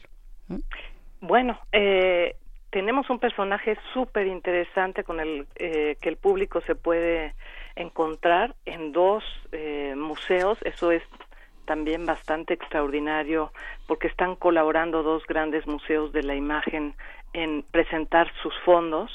Eh, son unos fondos que elegí para solo reflejar la parte mexicana. Eh, tiene un un archivo enorme, Rodrigo Moya, no solo de, de fotografías, sino de documentos, de cartas, eh, de anécdotas. Entonces, eh, esta parte, digamos, lo que hace es profundizar en un en una parte del archivo de Rodrigo de su fotografía que se ha visto menos porque se conocen pues mucho las fotografías de de Cuba, de las guerrillas en Centroamérica, entonces en esta en estas dos exposiciones mostramos sobre todo la parte de su colaboración con las revistas ilustradas de aquellos años. Sí, esta partir la exposición en dos en dos visiones como estas. ¿Qué, ¿Qué Rodrigo Moya es el que vamos a ver mañana en el centro de la imagen? ¿Cuál es esta? ¿Qué son estas periferias y cómo decidiste reorganizar ese discurso fotográfico que pues, pues va, va, a ser va a ser una novedad para quienes se asomen a esta a esta visión de Rodrigo y que lo conocen de otras exposiciones? Bueno, la exposición es muy grande porque son, digamos, todo el proyecto que se mostró en Puebla son cerca de 200 fotografías. Entonces, aquí en la Ciudad de México, en el centro de la imagen, mañana podremos ver 105 objetos y otros 112 la próxima semana en el Museo del Palacio de Bellas Artes. Entonces, de las cinco secciones habrá dos eh, en Bellas Artes y tres en, en el centro de la imagen en torno al tema de la ciudad, pero desde distintas perspectivas. El del centro de la imagen se llama periferias porque tiene que ver con esa exploración muy contundente y crítica, sensible y compasiva del fotógrafo, que no es la de cualquier reportero que solo llevaba las imágenes a la revista, sino de alguien que se acerca a los tugurios, ¿no? A esas herraduras que iban ya quedando desde los años 50 y las gentes quedaban desplazadas hacia hacia las orillas. Entonces, aquí periferias es como una metáfora de esas gentes que van quedando eh, digamos, hechas a un lado por la modernidad, sea en, en, los extremos de la ciudad, sea en el campo o sea por la misma economía y que se manifiestan en la ciudad a través de, no sé, de marchas, de manifestaciones, de actos aparentemente violentos, pero que buscan restaurar algo de, de eso que han, han perdido, ¿no? En, en, en este tránsito a la economía moderna. ¿Cómo, ¿Cómo ha cambiado la fotografía? ¿Cómo podemos eh, percibir ese cambio también desde lentes clásicas, tal vez como la de Rodrigo Moya, eh, que tiene procesos pues eh, clásicos, tal cual técnicas de plata gelatina y, cosas y, y, técnicas por el estilo. ¿Cómo ha cambiado al día de hoy, en el siglo XX, en el año 2019, este, estos saberes de la fotografía? ¿Cómo se han modificado? Bueno, algo que van a encontrar en el Centro de la Imagen y en Bellas Artes es esa maravillosa expresión de la fotografía analógica en su esplendor, en su máximo esplendor. Es algo que ya no recordamos, esa esa presencia de los blancos, los grises, los negros, los contrastes. Eh, además del archivo, sacamos pequeños contactos para que sobre todo las generaciones más jóvenes puedan entender que había todo un proceso de fabricación casi artesanal de la fotografía, muy cuidada en el caso de, de Rodrigo Moya, eh, y que, y que realmente se ve, se siente diferente eh, que la fotografía eh, que vemos todos los días en las pantallas y que es digital. Entonces, digamos que es un viaje al buen pasado de esta técnica eh, y, y, que en el caso de Moya realmente es, es espectacular, ¿no? Los años que consigna esta exposición, Laura, eh, obligan a las generaciones eh, siguientes de fotógrafos a mirar hacia su propio pasado. Los grandes maestros del fotoperiodismo mexicano de pronto tienen que encontrarse con esa anomalía dentro del panorama de la historia de la fotografía en México, que es Rodrigo Moya, porque quieras o no, eh, será el antecedente del periodismo o fotoperiodismo posterior al 68. Eh, este, puede, puede, podemos tener esa lectura también de ver en un fotógrafo como en los antecedentes de un ejercicio que se va a hacer como en manos como de una tropa de fotógrafos eh, que sale a buscar una imagen de México, pero ya amparado en un periodismo que es resultado de esta ruptura del 68. Bueno, el 68 es un año importantísimo en la vida de Rodrigo Moya porque es un año en el que decide dejar de fotografiar para la prensa y dedicarse a otra cosa. Entonces, ahí hay un misterio que tenemos que resolver, ¿no? Y que de alguna manera la exposición nos da pistas. ¿Por qué Nacho López? ¿Por qué Rodrigo Moya en algún momento de, de digamos de plenitud de su producción abandona la fotografía para dedicarse al cine y a la docencia en el caso de Nacho López, a la edición de una revista sobre pesca en el caso de Moya. Pero lo que vamos a encontrar aquí, y realmente es muy interesante, es que Rodrigo Moya es más que un fotógrafo. Eh, ustedes lo presentaban diciendo que también ha ganado dos premios de, de literatura, entonces es un gran escritor, pero en su tarjeta de presentación él pone soy ex fotógrafo, ex editor, ex periodista, ex buzo y bohemio en general, ¿no? Entonces la historia es la de alguien que abandona un oficio a los 30 años y a los 60 lo recupera para retomarlo y renovarlo. Entonces vamos a encontrar dos Rodrigos Moya. Uno es el que muy joven y con una intuición increíble de lo que pasaría en la historia, con una capacidad crítica fantástica ante los acontecimientos que estaban pasando, nos deja un registro. Y otro que 30 años después, con la madurez y con el conocimiento de la historia, revisita su archivo, le da una forma e imprime las fotos de una manera digamos, editándolas diferente de como lo hubiera hecho 30 años antes en las revistas. Entonces, también esta exposición nos da la pauta para reflexionar sobre el curso del fotoperiodismo y de la fotografía en general. Claro, y hablando de fotoperiodismo, probablemente tendríamos que acercarnos a observar las condiciones de la prensa en aquel momento, de la prensa mexicana, que era otro cuento distinto al de la prensa eh, en el sur del continente, por ejemplo, o en Estados Unidos también. En el caso de la prensa mexicana, pues eh, tal vez tuvo que ver los, los límites bajo los que se movía la industria, los límites que delineaba el poder político, ¿no? Bueno, eh, nosotros pensamos que esta exposición realmente da cuenta de un extraordinario proceso de cambio en esos años, en los 50 y hacia los 60, porque lejos de la próspera imagen que promovían los gobiernos posrevolucionarios del México del desarrollo estabilizador, de la buena macroeconomía, esta exposición nos enseña aquello que, que esa retórica pública reprime. Entonces es un clavado a la historia, digamos, eh, pues reprimida de México, ¿no? Que es la historia de las diferencias sociales, de, las dificultades de la gente común. Uno de los eh, proyectos que vamos a mostrar en, en, el Palacio de Bellas Artes es el proyecto de doble cámara que hace Rodrigo Moya eh, en contra de una comisión que le hizo Salvador Novo para retratar la ciudad brillante y perfecta para un libro de editorial Destino en Barcelona y que le pidió por favor no tomes fotos de las personas porque ensucian las fotos. Entonces él, con una sagacidad increíble y con un espíritu de rebeldía, toma las fotos, digamos, con esta estrategia de doble cámara, de satisfacer al patrón, por un lado, que en este caso era Salvador Novo, y toma las maravillosas fotos de los edificios de los años 50, pero por otro lado, él se acerca a las personas, realiza un proyecto personal y entonces nos da un, bueno, nos deja un legado increíble de lo que era la vida cotidiana en la Ciudad de México de aquellos años. Claro, eh, a las personas anónimas desde esta vida cotidiana, pero también a, personajes, eh, pues públicos, personalidades públicas. Eh, aquí, por ejemplo, un radio escucha muy frecuente de Primer Movimiento, Edgar, Edgar, Edgar Benet Bucio nos pregunta, te pregunta si a él le tocó, si a Rodrigo Moya le tocó cubrir la boda de María Félix y Jorge Negrete. Vamos a encontrar ese, esos otros ángulos.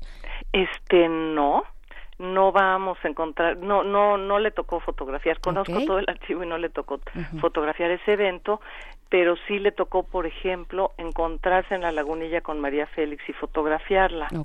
Eh, pero la parte que mostramos en, en, sobre todo en, el Palacio de Bellas Artes, son, si en, en, el centro de la imagen nos encontramos con personajes de la vida cotidiana de las clases medias y bajas, eh, en Bellas Artes nos vamos a encontrar toda una sección de los protagonistas de la vida cultural de México, de los grandes artistas como Diego Rivera, como eh, Siqueiros, eh, está León Felipe retratado, los eh, grabadores del taller de la gráfica popular, pero también los jóvenes que en aquella época empezaban a hacer teatro experimental como Juan José Gurrola o eh, participaban en este maravilloso proyecto que se llamó eh, Poesía en Voz Alta que inició eh, em, em, Arreola junto con Octavio Paz y que eh, pues las funciones se hacían en unos teatros ahí periféricos, ¿no? O la danza contemporánea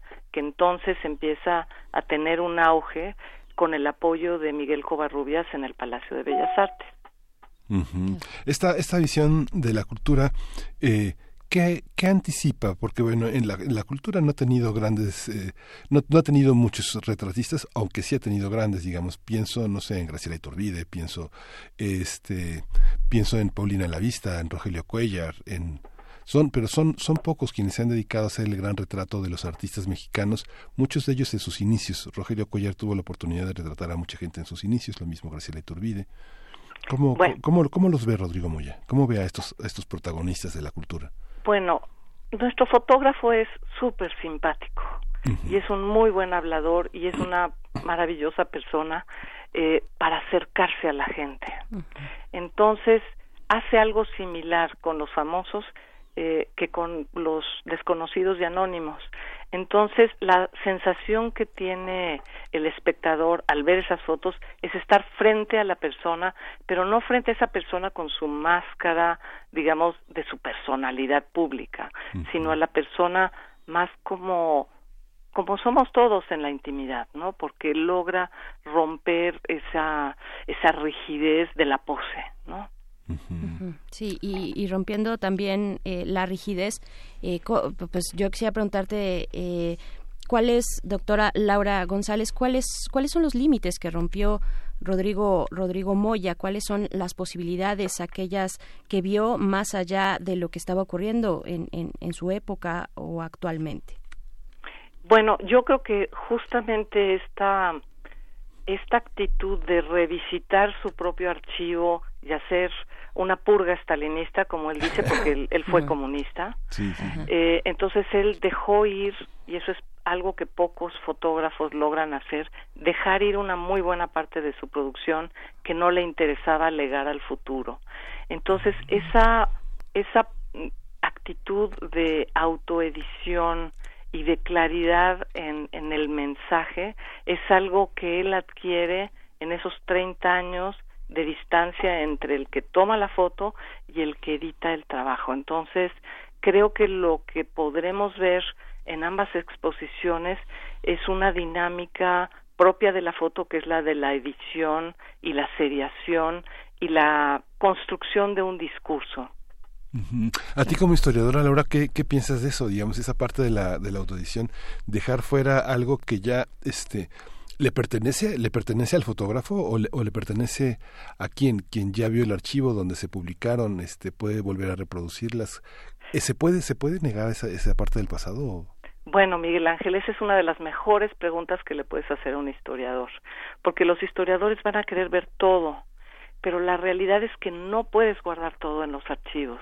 O sea, sería imposible, y menos en la época actual, en que se producen cientos de miles de fotografías al día digitales. Entonces, creo que, y estamos en el programa, se está hablando de la restitución de patrimonio, creo que es tan importante rescatar lo que es importante que se ha perdido como dejar ir lo que lo que no viene a cuento.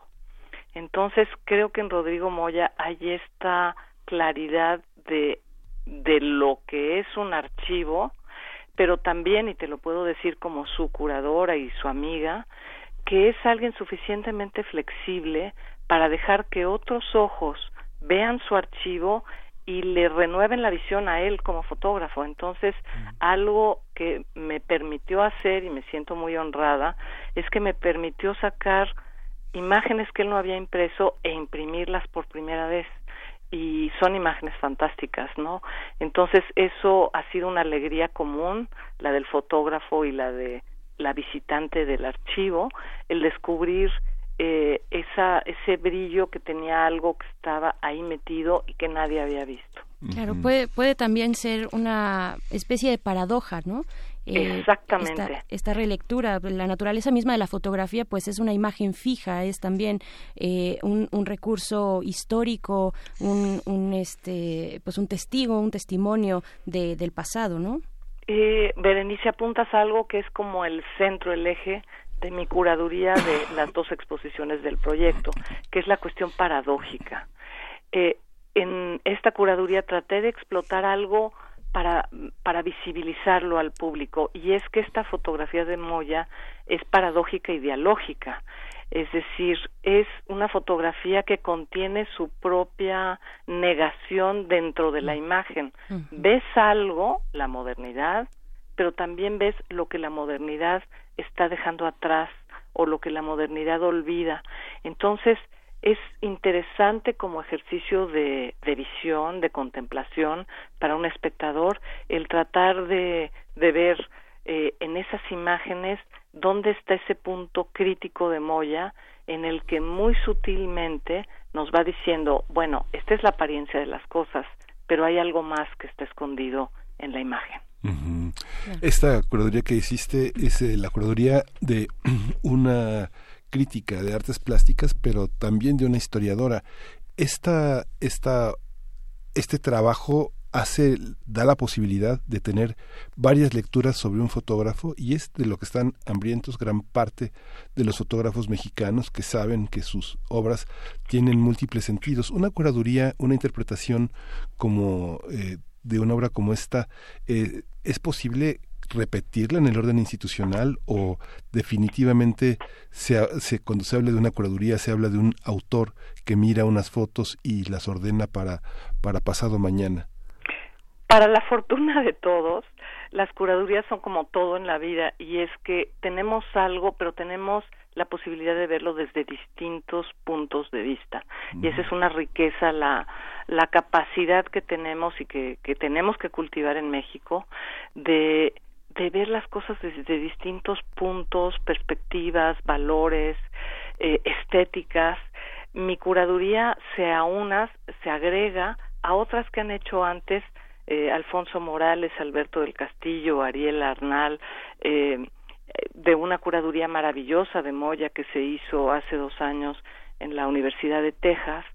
Y sin duda son las mismas imágenes, o sea, hay algunas nuevas, eh, pero lo que es diferente es la visión, es la lectura, la manera de ordenar el discurso para que determinadas cuestiones del mismo discurso de las fotos sean visibles.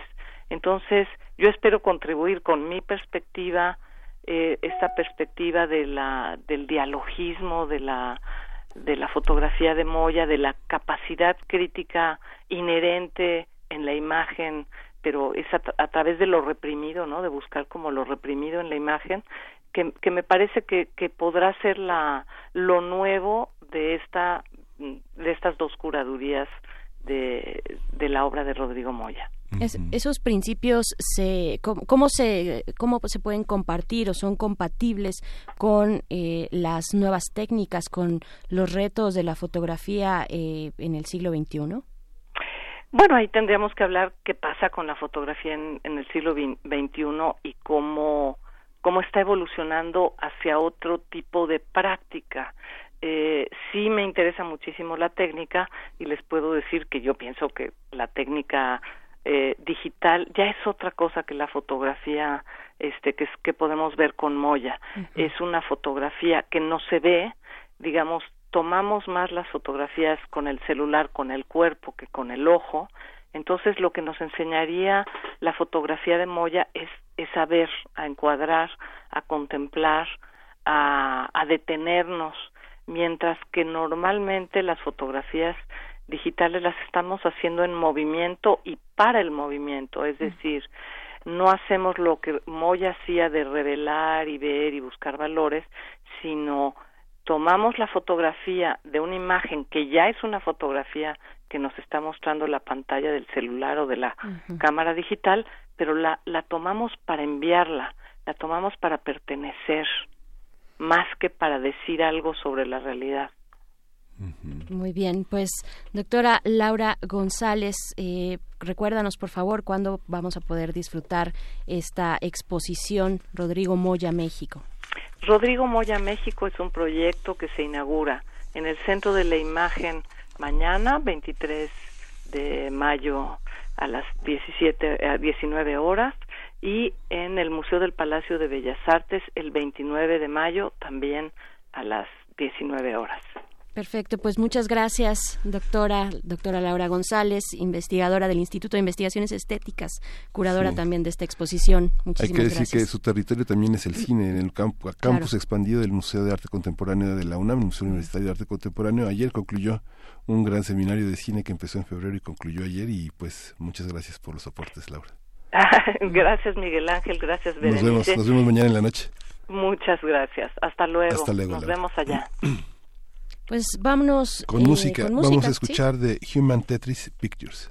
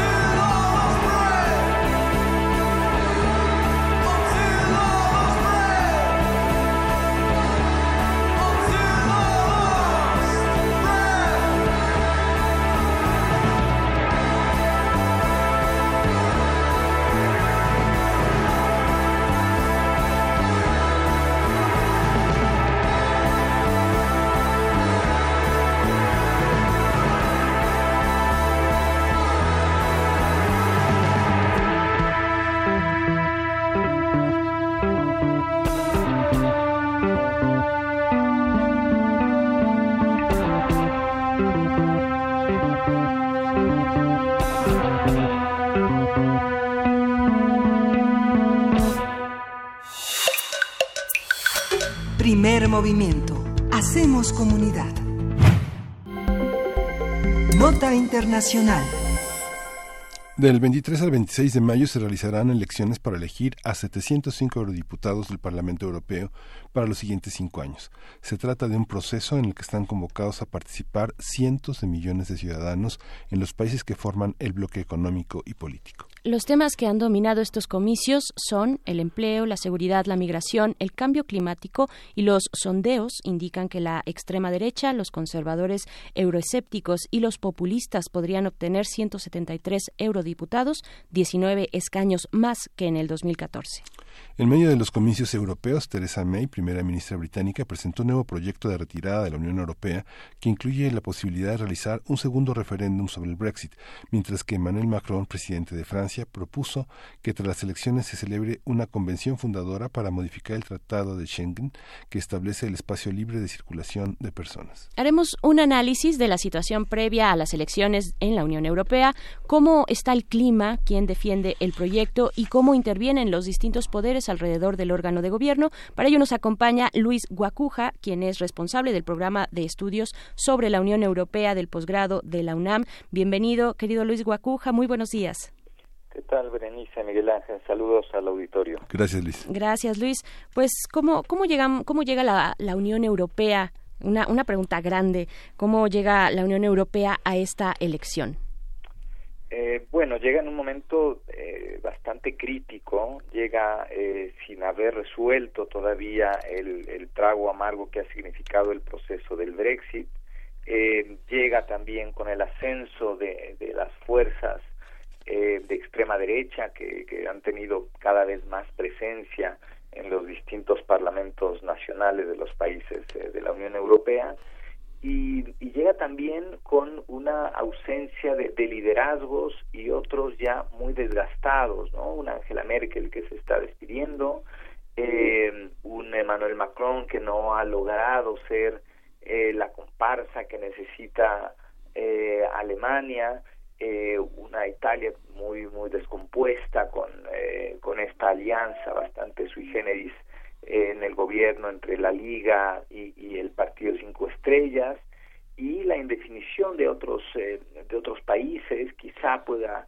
ayudar en algo eh, eh, ahora después de las elecciones españolas el ascenso de Pedro Sánchez ¿no? que conserva quizá el gobierno en España aunque lo haga en solitario y eh, también enfrentando una distancia con algunos países, particularmente con los países de Europa Central, los países que conforman el grupo Visegrad, eh, particularmente Polonia, eh, eh, Hungría, República Checa, que pues han pues han mostrado cierto escepticismo, cierta distancia con el proyecto que que nace desde, desde Bruselas y que ha un poco hecho a un lado a los países de Europa Central y a los países del Este, una presidencia del Consejo de la Unión Europea que en estos eh, que en estos primeros seis meses del año eh, tendrá la, la agenda de, del proyecto europeo y que sin embargo hacia adentro tiene unos señalamientos importantes por cuanto al Estado de Derecho fin, llega una Europa bastante complicada, en una crisis con varios temas no resueltos hacia adentro y ya no digamos lo que está pasando afuera, ¿no? El tema Siria, Medio Oriente, el tema Venezuela, o sea, algunos eh, temas que eh, exigen eh, de una Unión Europea eh, sólida y que eh, vemos también que esta Unión Europea tiene demasiados problemas hacia el interior y de ahí lo significativo de este de este proceso que empieza mañana en, en los 28 países de la Unión Europea. Uh -huh. Coincide con las elecciones autonómicas en España, ¿verdad? Exactamente, sí, sí, sí. El, bueno, el 26, el domingo son las elecciones autonómicas en, en España, ¿no? El, el caso de Pedro Sánchez, que lo más probable es que gobierne en solitario, pero que no ha decidido coaligarse todavía con, con otras fuerzas políticas esperando el resultado de las elecciones al Parlamento Europeo, pero también el resultado de las elecciones autonómicas, ¿no? Claro, un, un mosaico hipercomplejo, ¿no? hiperdiverso también. eh, que, que, nos pone este, pues, que nos pone tu análisis y nos pone también a pensar sobre la identidad, la idea, la viabilidad de una unión en Europa, de, este proyecto europeo. ¿Cuáles son las nuevas lecturas? ¿Qué, qué se está diciendo al respecto? Porque, bueno, eh, esta, esta cuestión tiene larguísima data, ¿no? Tiene eh, mucho tiempo, viene de mucho tiempo atrás, que es la Unión Europea, que es el espíritu europeo eh, y que no es también. Claro, yo creo que parte del problema está en la incomprensión de, ese origen en que mencionas, ¿no? Hace 69 años, ¿no? Se dio la declaración de Robert Schuman que dio lugar a, este proyecto europeo, una declaración eh, emblemática porque recoge además los valores europeos que después se traducen en una serie de, principios que están incluso consagrados en los tratados de paz, de libertad, de respeto a los derechos humanos, del Estado de Derecho, de solidaridad, de respeto a la identidad nacional eh, y que después de casi 70 años pareciera que son los propios líderes europeos los que han abandonado ese proyecto, ¿no? O sea, digamos, si volteamos a ver los avances que ha habido, el progreso, sobre todo en materia de derechos ciudadanos, de progreso en distintas áreas eh, en la Unión Europea, es, es evidente. El problema es que no, no, o sea, se dan por hecho las, las cosas y este es un, es un grave error. Un eurodiputado británico, por, por cierto, hace un mes aproximadamente lo decía ante el Parlamento Europeo, decía, a ver, ustedes son la generación que ha vivido el periodo más largo de paz en, la historia de Europa, con un progreso importante, no lo den por hecho, defiéndanlo todos los días. Y creo que aquí es donde ha fallado el, proyecto europeo. ¿no? Eh, sí ha crecido demasiado, un proyecto que nace con seis países y que ahora tiene 28, eh, muy diverso, donde sin embargo parece que pues los países de siempre son los que toman las decisiones y los países que se incorporaron después, particularmente en 2004, 2007 y 2013, eh, pues no se les toma mucho en cuenta. Son países pequeñitos, son países eh, que todavía se les ve con cierta distancia. Eh, y también ha sido parte del, del error de, del proyecto europeo y otra cosa muy evidente es el tema de la crisis económica, que vemos todavía las consecuencias, los jóvenes de ahora eh, que encuentran dificultad para, para tener un empleo, eh, lo cual se combina o es una muy mala combinación con los flujos migratorios y los discursos antiinmigrantes ¿no? que te encuentran eh, cabida en, en, este escenario y, ahí también hay que verlo, ¿no? Una mala gestión de la crisis en general en muchos países y particularmente también en la Unión Europea apostando demasiado por esta exigencia de austeridad y abandonando a los a los ciudadanos, ¿no? que son los que ahora abandonan a los partidos tradicionales y que también esto se ha reflejado en el ascenso de estos partidos antisistema, muchos de ellos de extrema derecha. Oye Luis, eh, decíamos en la introducción que eh, también hay una convención fundadora para modificar eh, el Tratado de Schengen, que bueno fue un tratado muy importante para circular eh, sin las formalidades de visados y otros trámites en países que estaban como considerados de, de segunda, ¿no? La, reincorporación a un mundo occidentalizado por parte de Polonia, de Eslovaquia, de la República Checa y la incorporación de Hungría, de Letonia, de Estonia, de países por los que muchos europeos tenían miedo de circular y también un miedo de los propios países a los europeos eh, como turistas, como hombres de negocios y como estudiantes. ¿Cómo, cómo, de, de dónde, ¿Qué, qué anuncia este esta refundación del tratado? Bueno, Schengen es este acuerdo que se firma también en principio entre cinco países, es un acuerdo eh, que se conoce como intergubernamental, donde no, no van todos los países, pero van los que los que quieren ir es un, eh, es un acuerdo que ha evolucionado, que incluso incorpora a otros países que no son parte de la Unión Europea, pero sí son parte de lo que se conoce como el espacio económico europeo, países eh, como Suiza, Liechtenstein, Islandia eh, y, Noruega, que son, digamos, socios en muchos temas de la Unión Europea, para, la facilita, para facilitar el tránsito de personas y también algunos temas de mercancías, pero incluso va más allá. El esquema Schengen implica una serie de comunicaciones en materia de cooperación policial, judicial e incluso un sistema de información que es un sistema de inteligencia, ¿no? una orden de aprehensión, una multa de tránsito incluso se hace efectiva inmediatamente en los países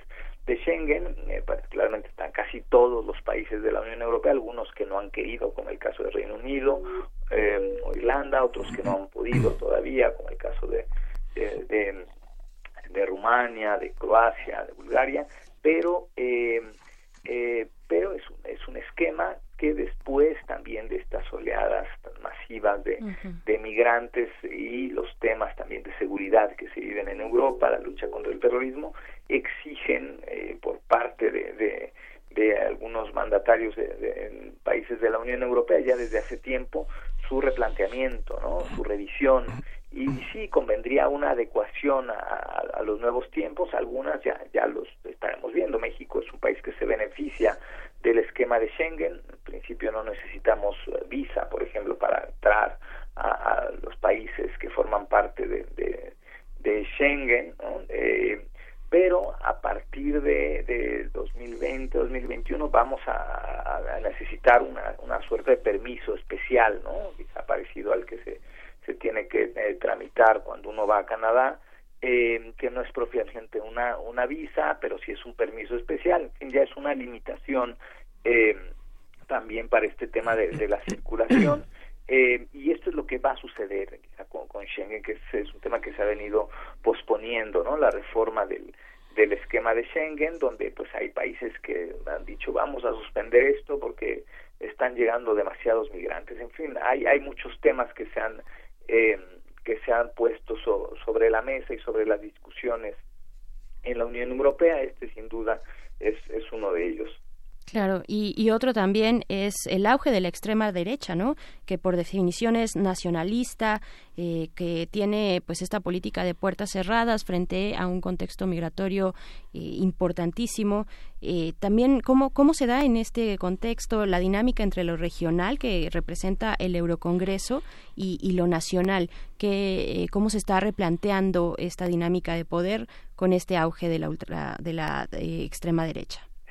Bueno, es importante porque, digamos, uh, si revisamos, bueno, toda la, la, la, representación que tiene cada país dentro de, del Parlamento Europeo, eh, el país que más eh, más eurodiputados tiene, pues es es Alemania, ¿no? que tiene 96 y países que tienen normalmente menos de un millón de habitantes, como Luxemburgo, Chipre y Malta, tienen seis ¿no? eurodiputados. Uh -huh. eh, tenemos otros casos, el caso del Reino Unido, que ya se habían hecho incluso las previsiones sin el Reino Unido, pero como el tema del Brexit se aplazó, eh, incluso el Reino Unido tiene que también participar en estas elecciones y tiene 73 eh, eurodiputados, ¿no? No sabemos si van a terminar su mandato, todo depende de qué pase con el Brexit, uh -huh. eh, pero a, así como hay esta composición, digamos, esta representación por países, luego llegan a la Eurocámara, al Parlamento Europeo, donde hay ocho grupos políticos, ¿no? desde los partidos demócratas cristianos, el Partido Demócrata Cristiano, los socialdemócratas, los verdes, un partido de centro que va a ser ahora eh, importante, que es el, eh, el partido de los liber, de los liberales, ¿no? Eh, uh -huh. y quizá en el, en el partido el partido verde europeo también encontremos alguna alguna eh, modificación interesante. Y luego cómo acomodamos a todos estos eh, partidos de extrema derecha bueno hay algunas opciones o está incluso el grupo de los no inscritos no como si fueran los independientes. Eh, aquí tenemos un tema. Primero los los partidos de extrema derecha eh, van a representar uh, cerca del 15-20% quizá ¿no? uh -huh. eh, en, el, en el Parlamento Europeo. Pero eh, quizás se van a fragmentar, eh, no en un, si, si, decidieran formar un solo grupo político, no esto les daría mucha fuerza, pero esto difícilmente sucederá, normalmente estarán fragmentados y los partidos tradicionales, eh, sobre todo los socialdemócratas y el Partido Popular Europeo de los Demócratas Cristianos, pues tratarán de, de aislarlos, ¿no? Y más bien eh, eh, tirar para, de, para adelante eh, en los temas más importantes, pero pues serán una piedra en el zapato, ¿no? Estarán ahí, uh -huh. estarán haciendo ruido, eh, y no se puede dejar de ver esto. Solo cuatro países de la Unión Europea no tienen este problema de partidos de extrema derecha, ¿no? O sea, esto ha ascendido de manera importante, han tenido una representación cada vez mayor en los en los parlamentos, antes eran insignificantes, como en el caso de España, Vox, ¿no? 0.2% y ahora este se cuela como una fuerza importante en el Congreso español, ¿no? Entonces, eh, no se puede dejar de ver eh, el, este riesgo que está ahí y sobre todo cuántos millones de europeos están apostando por estas ideas, tanto por la decepción hacia los partidos tradicionales, por el cansancio, por sentirse abandonados y también en este sentido se sienten abandonados no solo por los partidos tradicionales en, sus países, sino por la propia Unión Europea. ¿no? Esto habla de un desgaste, de una falta de crédito ya del proyecto europeo, principalmente porque no se ha sabido vender y me parece que ha faltado audacia y también eh, eh, humildad en, en, los líderes europeos para eh, para evitar catástrofes como la del Brexit. ¿no? Eh, recientemente el presidente de la Comisión Europea, Jean-Claude Juncker, lo, reconoció un poco, dijo, a ver, pudimos haber hecho más en el caso del Brexit para que esto no sucediera. Pero sí, pero no lo hicieron, ¿no? Y eh, de pronto decían, bueno, pues si se quieren ir, que se vayan. A ver, no, es un proyecto de integración y Reino Unido no es cualquier país. La Unión Europea pudo haber evitado esta, esta votación que hubo del del Brexit, ¿no? Este, digamos la votación por el por el sí, se tuvo que haber pregonado más cuáles cuáles son estos logros de la Unión Europea que aún al día de hoy sigue siendo el proyecto de integración eh, regional y económica más exitoso. Claro. Pues muchísimas gracias por esta aportación, Luis. Seguiremos las, las, seguiremos las elecciones y bueno, ya veremos el resultado la próxima semana. Ojalá y nos acompañes de nuevo. Claro, sí, con todo gusto, porque además tiene implicaciones para México. Estamos en la última fase, ya casi en cualquier momento se dice que se cierra eh, la negociación para renovar el acuerdo que tenemos con la Unión Europea y esto inmediatamente, bueno, después irá al Parlamento Europeo para su aprobación. ¿no? Tenemos también una relación parlamentaria y una delegación Unión Europea-México eh, del Parlamento Europeo que también seguramente cambiará su, su composición y es nuestro interlocutor, el interlocutor del Congreso mexicano eh, con la Unión Europea en términos parlamentarios. Perfecto, pues sí, tengamos, tengamos una segunda oportunidad para hablar de este ángulo eh, internacional, México incluido, Estados Unidos, eh, el tema de Steve Bannon y también Rusia y China. Dejémoslo para más adelante, estimado Luis Guacuja, nos encontramos después. Sí, mucho gusto. Gracias. Luis. Y hoy, justamente a las 10 de la mañana, cuando acaba el primer movimiento, el Colegio de México y la Cátedra México-España, en colaboración con la Cátedra Humboldt, eh, invitan al encuentro La Dimensión Internacional de la Guerra en España. Esto es en conmemoración también de los 80 años del exilio español, 1936-1939. Eh, es hoy y, y es hoy y mañana y justamente van a tener eh, dos mesas eh, muy importantes para hablar de los fascismos y las derechas, las izquierdas internacionales, la guerra de España y las Américas y como un balance final una agenda a futuro sobre las asignaturas pendientes 80 años después del exilio y justamente como comentaba Luis el ascenso de las derechas en en el mundo. Eh, lo coordinan David Jorge del Colegio de México y Clara Lida del Colegio de México y bueno, está por la cátedra Humboldt Marion Robenkamp. Vale la pena acercarse ahí en carretera Picacho a Jusco eh, en el número 20 en Fuentes del Pedregal. Mientras tanto, bueno, nos vamos a ir a escuchar de Tolgajan Kogulu Karatoprak. Creo que ya nos vamos, nos vamos directo porque nos agarró el corte de la hora. No, sí nos vamos con música. No, sí, nos vamos con música. Tolgajan Kogulu Karatoprak. Thank you.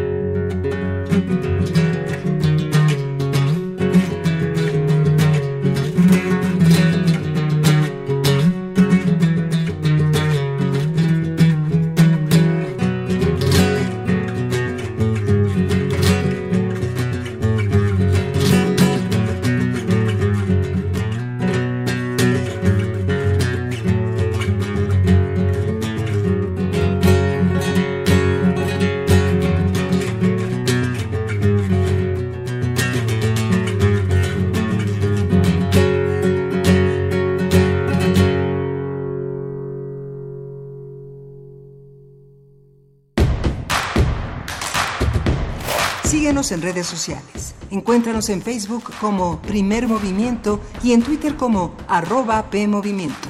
Hagamos comunidad.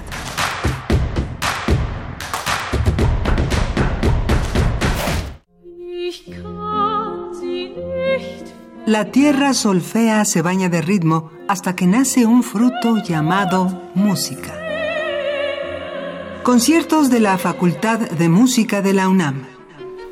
Violín, clarinete y piano dan vida al Trío Matices. Voz y piano a cargo de Agustín Escalante y Ana Cano. El sentimiento guitarrístico de Hugo Armando Medina. La voz de Fernanda Reyes y el piano de Diego Sánchez Villa.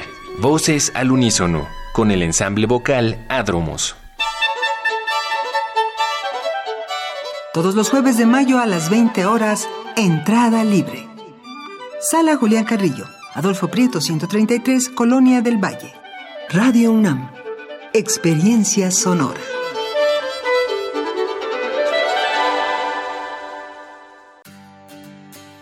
Me gusta. No me gusta. Me importa. No estoy de acuerdo. Me enoja. Me inspira. México es plural y las personas tenemos diferentes opiniones, pero hay algo que nos une. Queremos que nos vaya bien. Porque en la democracia contamos todas. Contamos todos. INE.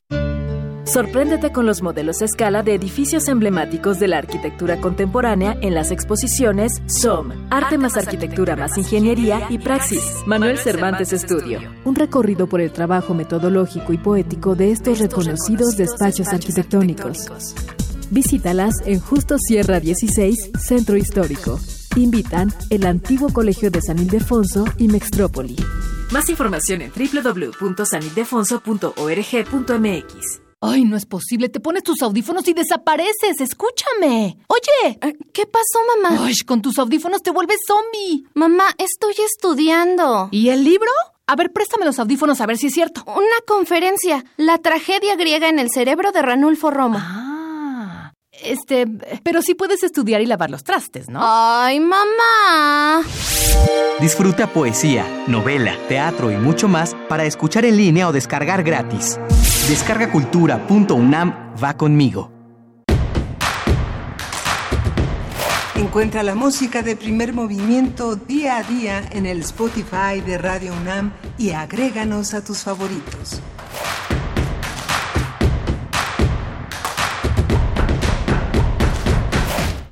Buenos días, bienvenidos, bienvenidas una vez más a primer movimiento. Iniciamos la tercera hora de nuestra transmisión del día de hoy, mes 22, 22 de mayo. Son las nueve con tres de la mañana y permanecemos en cabina Miguel Ángel Quemain. Buenos días, Miguel Ángel. Hola, Berenice, ¿cómo estás? Buenos días. Bien, muchas gracias. ¿Cómo están? ¿Cómo están ustedes allá afuera? Gracias por sus sugerencias. Pues ya ganaron, ganaron. Yo lo que les pedía, y digo de nuevo, con este tema de eh, el nombre del instituto, de este instituto para devolverle al pueblo lo robado, pues este, más bien lo que nos están llegando son propuestas alternativas, eh, propuestas alternas a este nombre. A ustedes al parecer no les gusta, a mí me parece muy gracioso. Y pues bueno, nos llamó Rogelio Alonso Palacios, eh, dice que pues él propone el Instituto Chucho el Roto y el Instituto Regresa el Capital al Pueblo. Él nos habla desde la alcaldía de Coyoacán. Saludos, Rogelio Palacios. Eh, pues bueno, ahí están sus sugerencias. De nuevo, hay en la historia de México que sí haya existido un instituto con un mejor nombre que este, pues compártanlo en nuestras redes sociales. Pues bueno, ustedes ya las conocen y si no, se las decimos, son arroba PMovimiento en Twitter y Primer Movimiento UNAM en Facebook y pues continuamos porque todavía hay eh, un tramo interesante en esta cabina, en los, en los temas que vamos a compartir con ustedes en esta cabina, Miguel Ángel. Sí, vamos, eh, vamos a la poesía necesaria. Vamos a la poesía necesaria. Primer movimiento. Hacemos comunidad.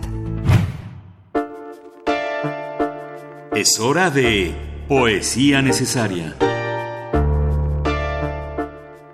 Pues muy lejos de mi ocaso es el, el, conjunto de conferencias que el Colegio Nacional va a rendirle a Amado Nervo en su centenario, coordinado por Gustavo Jiménez, Vicente Quirarte y Juan Villoro, que son miembros del Colegio Nacional, y que empieza el viernes próximo a las seis de la tarde, lo van a transmitir en streaming, va a haber toda una serie de conferencias a las seis y a las siete de la noche, y el sábado puede haber un concierto, una conferencia concierto que se titula en el Jardín Azul de tu extravío y es una conferencia magistral que da eh, Juan Villoro y bueno mientras mientras eso sucede vamos a leer un poema que se llama Gratia Plena y le vamos a acompañar con una canción con una interpretación de este poema por parte de Jorge Negrete. Quien quiera ampliar esta, esta, esta visión, pues podrá escuchar en el podcast la intervención de hoy de Pavel Granados, que justamente deja testimonio de estos 100 años de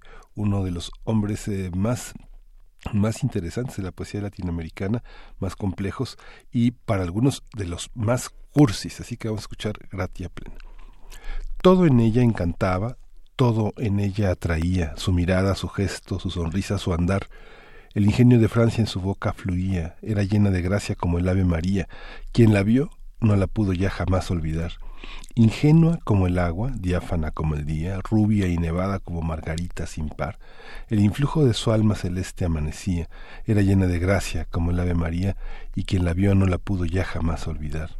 Cierta dulce y amable dignidad la investía de no sé qué prestigio lejano y singular, más que muchas princesas, princesa parecía, era llena de gracia como el Ave María, quien la vio no la pudo ya jamás olvidar. Yo gocé del privilegio de encontrarla en mi vía, dolorosa, por ella tuvo fin mi anhelar, y cadencias arcanas halló mi poesía. Era llena de gracia como el Ave María, quien la vio no la pudo ya jamás olvidar. Cuánto, cuánto la quise, Por diez años fue mía, pero flores tan bellas nunca pueden durar. Era llena de gracia como el Ave María, y a la fuente de gracia de donde procedía se volvió, como gota que vuelve a la mar.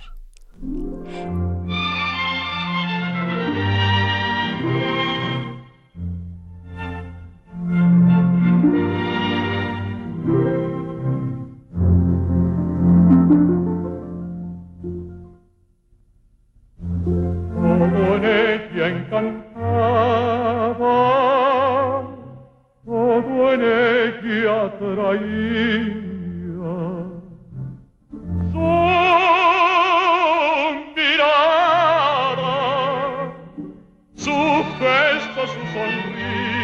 Su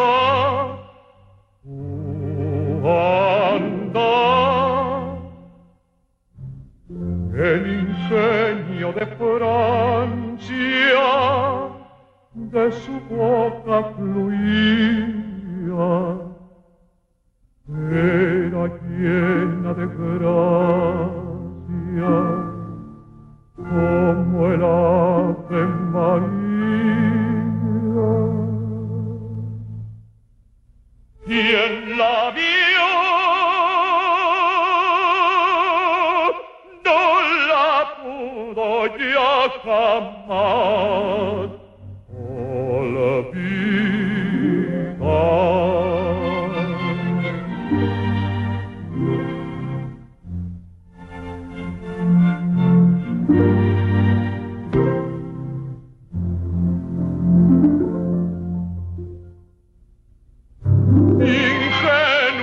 el agua, diáfana como el día, rubia y nevada como margarita sin par, al influjo de su alma celeste amanecía.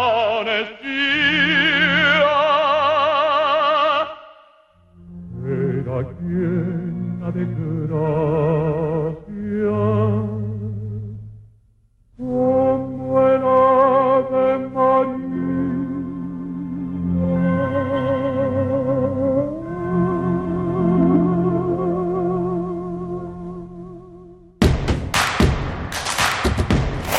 Encuentra la música de primer movimiento día a día en el Spotify de Radio UNAM y agréganos a tus favoritos.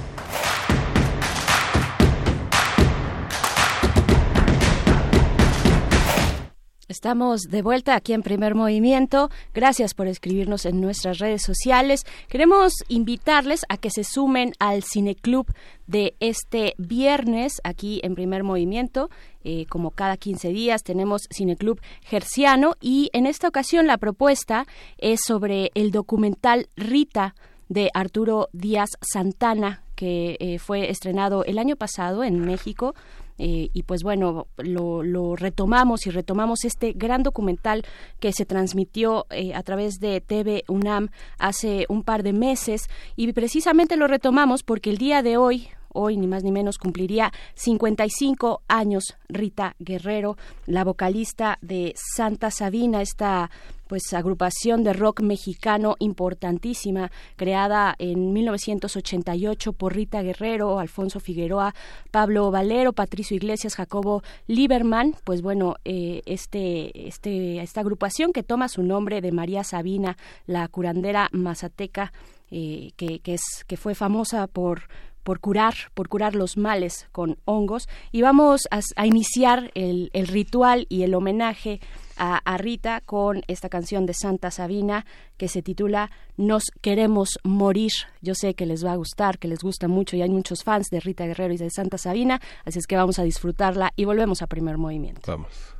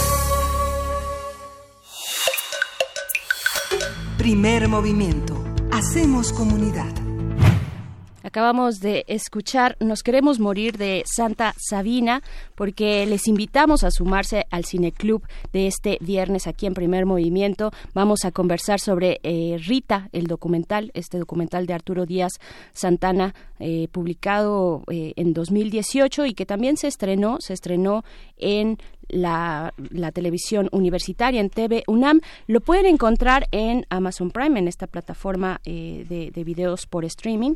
Ahí lo pueden encontrar. Con suerte yo creo también, y eso habrá que confirmarlo, pero estaría muy bien que TV UNAM lo retransmitiera para poder verlo, eh, disfrutarlo de nuevo, esta, este camino desde los inicios y hasta esta lamentable y trágica muerte de Rita Guerrero por eh, pues en esta batalla contra el cáncer de el trabajo que hizo posterior a Santa Sabina a, esta banda icónica del rock mexicano el trabajo que hizo después en el eh, con su coro en, el, en, la Universidad del Claustro de Sor Juana, eh, su, su, coro que pues interpretaba canciones medievales, sonidos medievales y pues bueno, ahí está la invitación. Rita Guerrero hoy cumpliría 55 años y de esta manera pues la recordamos en primer movimiento y pues bueno, continuamos, continuamos Miguel Ángel, seguimos aquí Sí. Eh, pues eh, les recordamos también que ya se dio a conocer quién sustituirá a Germán Martínez Cázares en la dirección del Instituto Mexicano del Seguro Social. Hace unos momentos, hace unas horas, el presidente Andrés Manuel López Obrador dijo que será Zoé Robledo Aburto, este político chiapaneco, pues de arraigo morenista, eh, estudió ciencia política en el ITAM y ha tenido un paso en su carrera política eh, local en los en el pues en el Congreso chiapaneco y pues actualmente está precisamente como diputado federal con licencia ahora del distrito sexto de Chiapas este sí. nombramiento del presidente Andrés Manuel López Obrador para encabezar el Instituto Mexicano del Seguro Social. Sí, ahora del, uno de los grandes desafíos que tendrá la administración del presidente Andrés Manuel López Obrador es justamente eh, colocar a las mejores personas, a las gentes que, a las personas que más saben de los temas, al frente de las dependencias.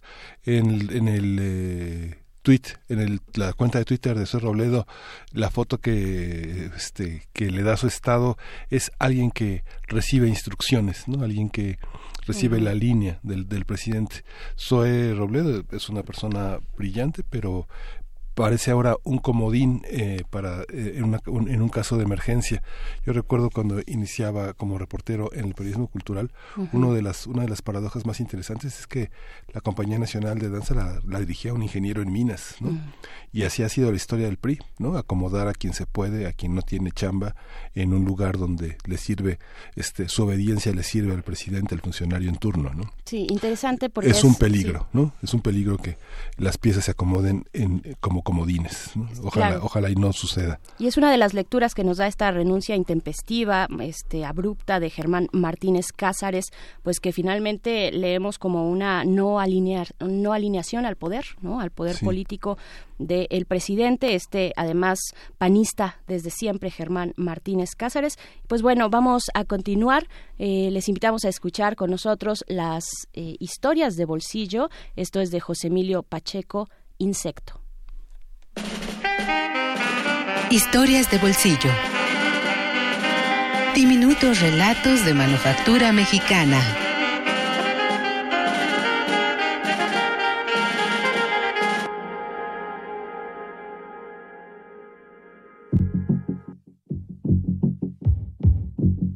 Noche del Insecto, de José Emilio Pacheco.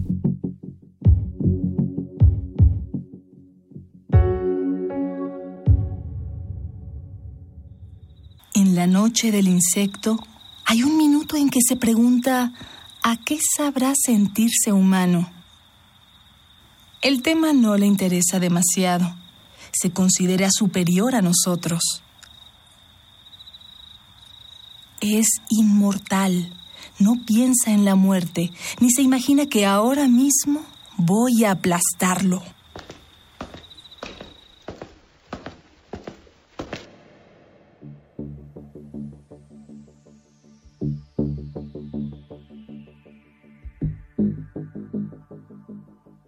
Ocupa con naturalidad un sector del mundo y una ración de tiempo. No se enreda en consideraciones filosóficas. Su nada es un abismo del que nunca sabremos. Por eso en cada encuentro nos miramos con total desconfianza y mutua hostilidad. Tengo miedo.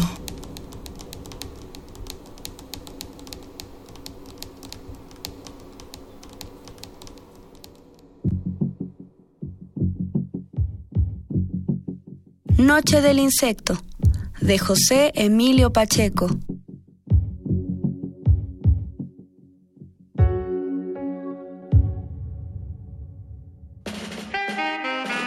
Historias de bolsillo. Diminutos relatos de manufactura mexicana.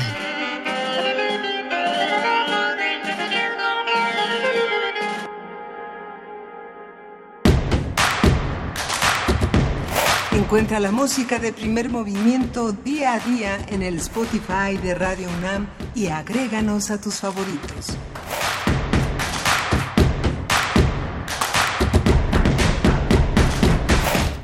Regresamos aquí a primer movimiento, son las 9 y 20 de la mañana, ya, 9.21, acaba de da- dar los últimos segundos y estamos en la cabina de primer movimiento nuevamente, Berenice Camacho, seguimos aquí. Seguimos aquí y seguimos invitándoles a sumarse a pues esta conmemoración a los 100 años de la muerte de Amado Nervo.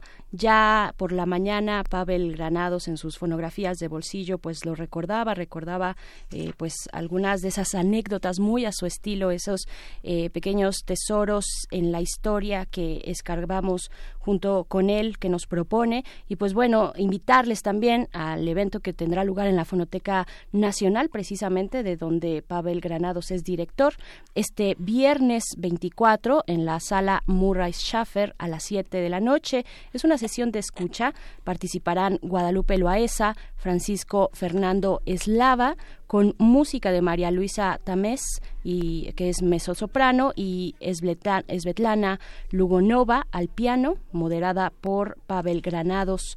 Eh, Amado Nervo, que simboliza una de las voces más importantes de México, periodista, novelista, cronista, eh, poeta místico y visionario, fueron algunos de los oficios que lo colocaron pues en cada en cada lugar, en cada espacio privado y público también de América Latina y pues bueno, esta reunión para evocarlo a 100 años de su muerte que tendrá lugar este viernes en la Fonoteca Nacional.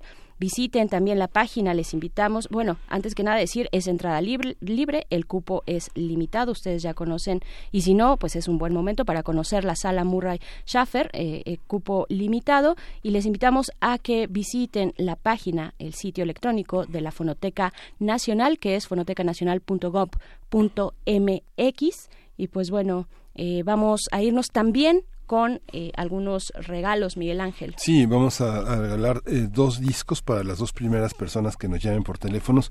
Son 33 años de Radio Zacatecas. Como el radio lo tiene ese poder de formar con el tiempo una antología del gusto, una antología del descubrimiento y bueno, para celebrar este trigésimo tercer aniversario de la única emisora pública del estado de Zacatecas, el CISART, redita el disco de Pablo Parga, Cantos de Identidad Migrante, cuyo tema es emblema para los zacatecanos, la migración. Vaya con sus notas musicales este agradecimiento a la audiencia participativa y fiel de Radio Zacatecas, una radio hermana, una radio compañera eh, y esos dos discos de Pablo Parga porque oigo, veo. Pues sí, así, así es. Se van estos dos discos a las primeras personas que nos llamen por teléfono y también se va un ejemplar de eh, este libro de Emilio Ortiz a través de mis pequeños ojos.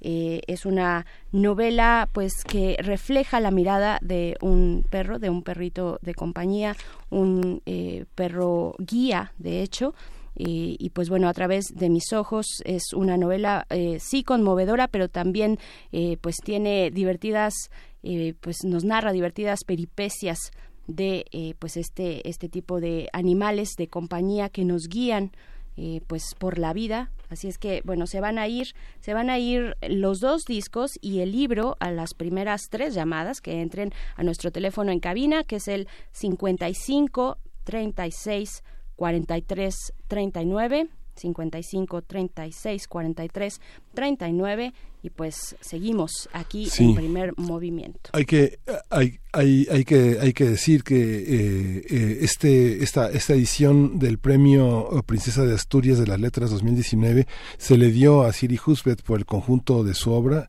Hay que recordar que Siri Husbeth es eh, una de las autoras más interesantes, una de las novelistas norteamericanas que ha despuntado en los últimos años. Para muchos españoles se ven con prejuicio que se le haya dado el premio porque bueno, ella es esposa de Paul Oster, quien es uno de los hombres que más se vende en la editorial Anagrama y que bueno, pero sin embargo las novelas de Siri Hustvedt es son verdaderamente interesantes, como una mezcla entre Martin Amis y Doris Lessing como Friedbach que son este muy divertidas. El último libro de ensayos La mujer que mira a los hombres que miran a las mujeres es imperdible, es uno de los libros sobre arte, psicoanálisis y ciencia más interesantes. Quien haya ido al psicoanálisis y descubra potencialidades que tiene este este horizonte vale la pena leer la última sesión con el la primera y la última sesión con el analista. Por supuesto. Y nada más recordar que este libro, a través de mis ojos, de mis pequeños ojos, de eh, Emilio Ortiz, es una novedad de este año 2019 de o- editorial Océano. Así es que este se va, se va a través de nuestro teléfono. Y Sí. pues vámonos con música. Sí, de Pablo Parga vamos a escuchar la canción que se llama Qué mundo tan al revés del disco 33 años de Radio Zacatecas.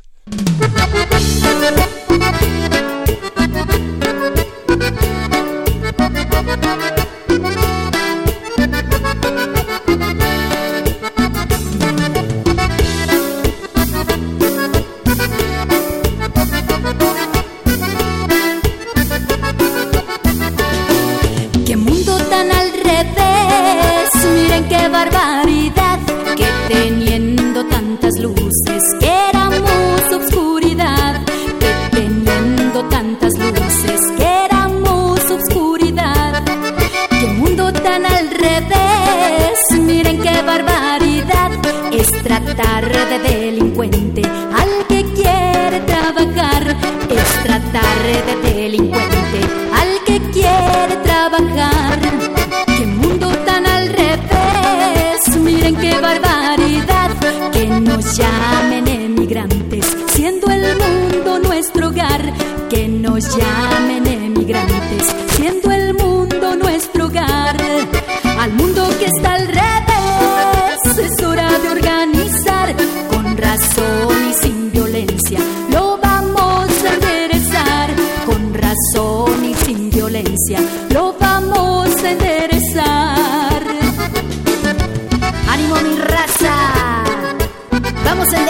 este mundo. Échele.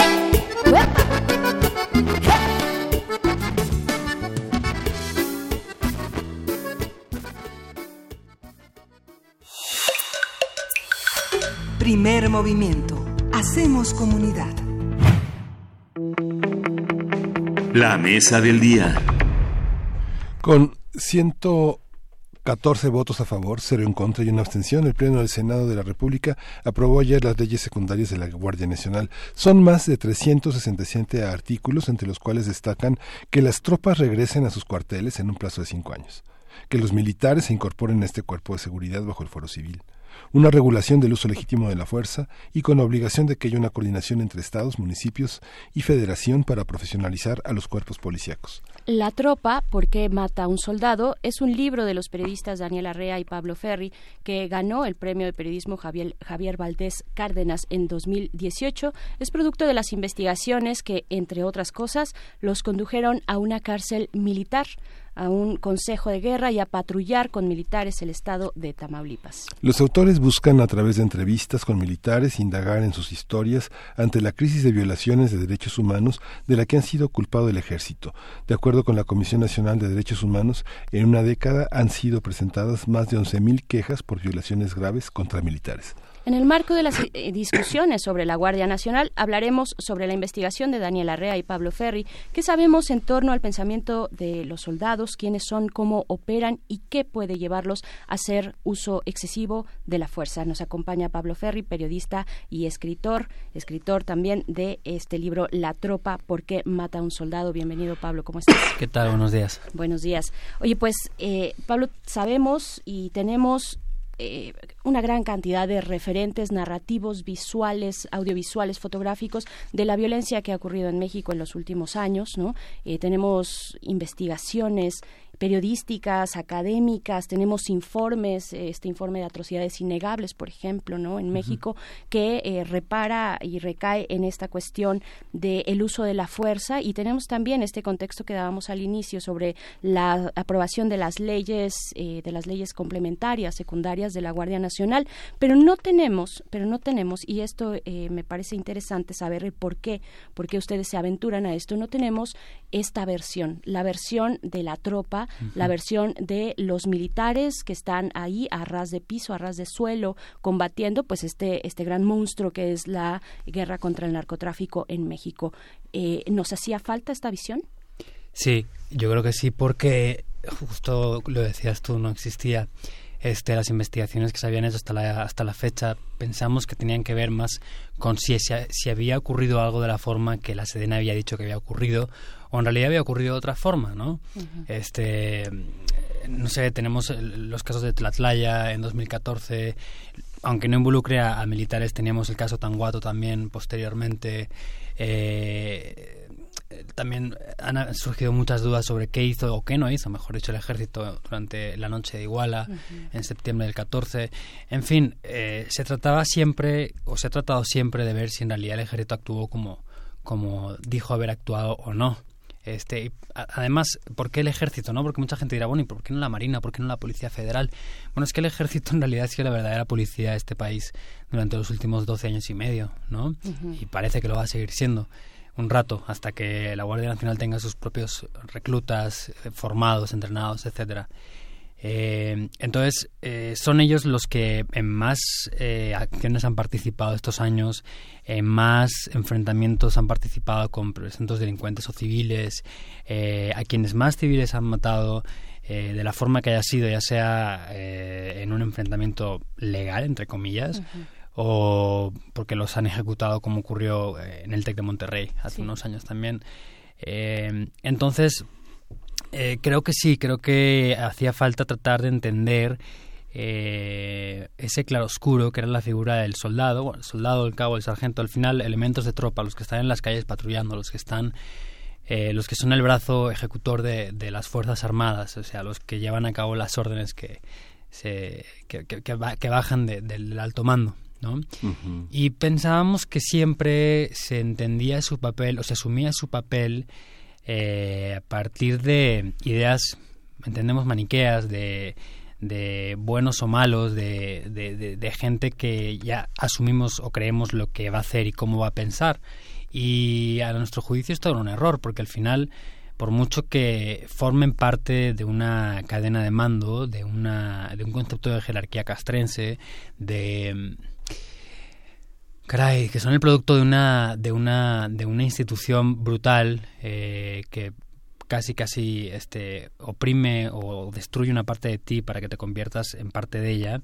Al final queda un residuo no me gusta decir residuo en realidad queda queda un reducto de, de, lo que tú eres que tiene que ver con lo que ha ocurrido. Es decir a nosotros no nos gusta tampoco dejar eh, la, la, responsabilidad de todo lo que ha ocurrido estos años eh, en la institución que también y, no digo que no, pero nos no, queríamos entender qué parte de, del, soldado, del cabo, del, elemento de tropa, este, eh, o sea, ¿qué, es lo que pensaba la parte que quedaba de la persona, eh, del soldado, del cabo, del sargento, etcétera, eh, en los operativos, en los enfrentamientos, en el adiestramiento, en los cuarteles, qué pensaba, qué sentía, qué decía y qué sentimientos tiene acerca de lo que ha ocurrido estos años, de las 11.000 quejas que tú mencionabas, que se presentaron contra la Secretaría de la Defensa ante la CNDH estos años, de, del empleo de, de, la fuerza, de qué es el enemigo, quiénes son, cómo se ha construido esa imagen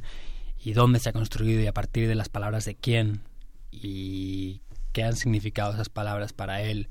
Son cuestiones que pensamos que se dejaban como por supuestas, por sabidas y pues pensábamos que había que explicarles, pero al final son de media 30, 40 mil personas que han estado en las calles al año ocupándose de esta historia.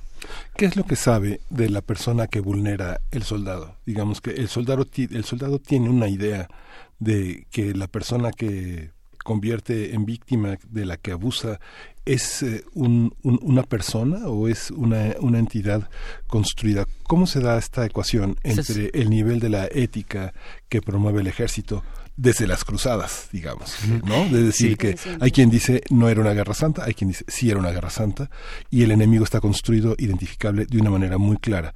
Pero el nivel de instrucción, digamos que el nivel de instrucción que tiene la tropa permite permite interiorizar un pensamiento ético donde la universalidad de no matar, no vulnerar, no abusar, proteger, se, son los elementos sustantivos de un pensamiento ético? Perdón, nada más, y si puedo eh, solo abonar un poquito porque me llamó mucho la atención en, ese sentido, justo como lo planteas, Miguel Ángel, eh, un, un momento que viene en el libro que dice el, uno de los soldados entrevistados, dice, eh, a ver, si, en esta construcción del enemigo, enemigo público, si corre es un civil, si nos, si nos confronta, si enfrenta, eh, es, es el enemigo.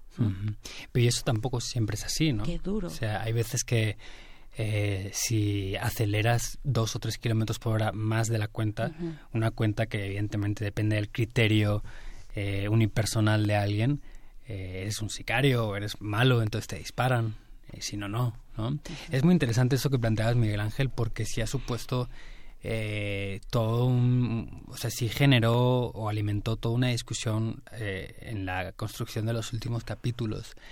Eh, ¿Quién es el otro y cómo se construye la visión del otro en los cuarteles? Y sobre todo en estos 12 años en el que se declaró eh, la guerra a un enemigo de naturaleza heterogénea, a nuestro entender. Pues Fíjate que hay un... Yo, a mí me gusta resaltar un paralelismo que encontramos entre el 94 y, el 2006 para adelante. Hay un, militar que cuenta que el, el 1 de enero, cuando se sabe que hay varios pueblos tomados por un ejército rebelde o algo así. Porque Una guerrilla. sí, ellos no saben, ¿no? Ellos, él cuenta que, que estaba en Tabasco, en su, en su cuartel, entonces les movilizan y dicen, ya se van para allá porque ya entró un ejército rebelde que hay extranjeros y los comanda un tal Marcos y entonces se preguntaba, pero pues este Marcos quién es, ¿no? Y, y entonces van en autobús, llegan a Ocosingo, que es una de las cuatro o cinco poblaciones ocupadas, y entonces ellos piensan o se han ido formando la idea de que el ejército es extranjero, entonces piensan que igual van a haber güeros, altos, rubios, quién sabe qué piensan que van a ver. Y entonces encuentran a gente como ellos, ¿no? Y dicen, bueno, pero estos, estos quiénes son, o sea, ¿qué onda? O sea, ¿a quién estamos enfrentando, no? Este extrañamiento ante la constatación de que el otro en realidad difiere de la idea que ellos mismos tenían de lo que iban a enfrentar, se parece mucho, a mi entender, aunque con menos inocencia, a lo que ocurre luego, a partir de 2006, con la figura del enemigo barra crimen organizado, delincuencia organizada, cárteles de narcotráfico, etcétera este, se asume que el otro va a ser parecido físicamente y esto es importante porque en otras guerras, caso de Vietnam por ejemplo, el otro es muy distinto. Entonces puedes matar a 50 como en My Lay y no pasa nada porque son, son Vietcong, eh, son cerdos comunistas, entonces no importa. Eh, pero aquí se tiene que vencer la barrera física y asumida digamos, esa ruptura, esa linealidad en la que tú tienes cierta aprensión a matar a alguien como tú, o a atacar a alguien como tú, o asumir que alguien como tú puede ser un enemigo, ya es muy sencillo. Y tienes que armarte una mitología compuesta por una serie de atributos como las lunas tintadas del coche, como los dos o tres kilómetros que acelera además el carro, como la cantidad de bandazos que pega por el carril en la carretera, que no vas súper recto, eh, correr más rápido de la cuenta, que se convierte en la imagen que uno tiene de enemigo. Se convierte también, eh, depende del lugar y del sitio. O sea, al final el tiempo y el espacio forman parte de esa mitología, de, esa, cosmovisión, mejor dicho. Entonces, eh, nosotros contamos una escena, una historia que nos, nos, ocurrió en Tamaulipas hace un año y un poquito, en que estamos patrullando con un grupo de soldados a, la orilla del río Bravo, ellos suelen hacer esa, ese, esa base operativa de uno de los de uno de los eh, destacamentos de allá suele hacer ese trabajo en una de las ciudades de Tamaulipas.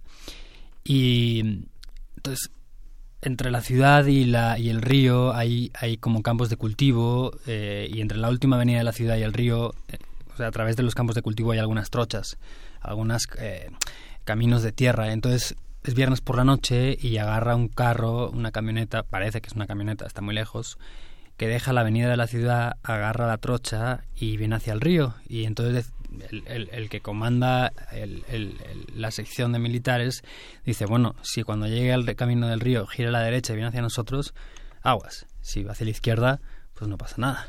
Porque ellos ya asumen que viernes por la noche, en el camino del río, son narcos y les van a atacar y ellos lo asumen así, entonces ya se, cuando llega el, el, carro a la carretera del río y gira a la derecha, es decir, hacia donde estamos nosotros, ya a nosotros nos, nos eh, ordenan que nos tiremos al piso, nos dan unos cascos, ellos cortan cartucho y se ponen a esperar ya. Y es curioso como luego lo que ocurre tiene, o sea, resulta paródico respecto a lo que ellos están contando y a lo que ellos eh, dicen que va a ocurrir. Ellos piensan que va a ser una estaca, un, una camioneta llena de sicarios de X grupo directivo y en realidad lo que hay dentro de la camioneta son dos mujeres, una niña y un pollero y otro que se va corriendo cuando ve que los militares les dan en alto, les dan en alto.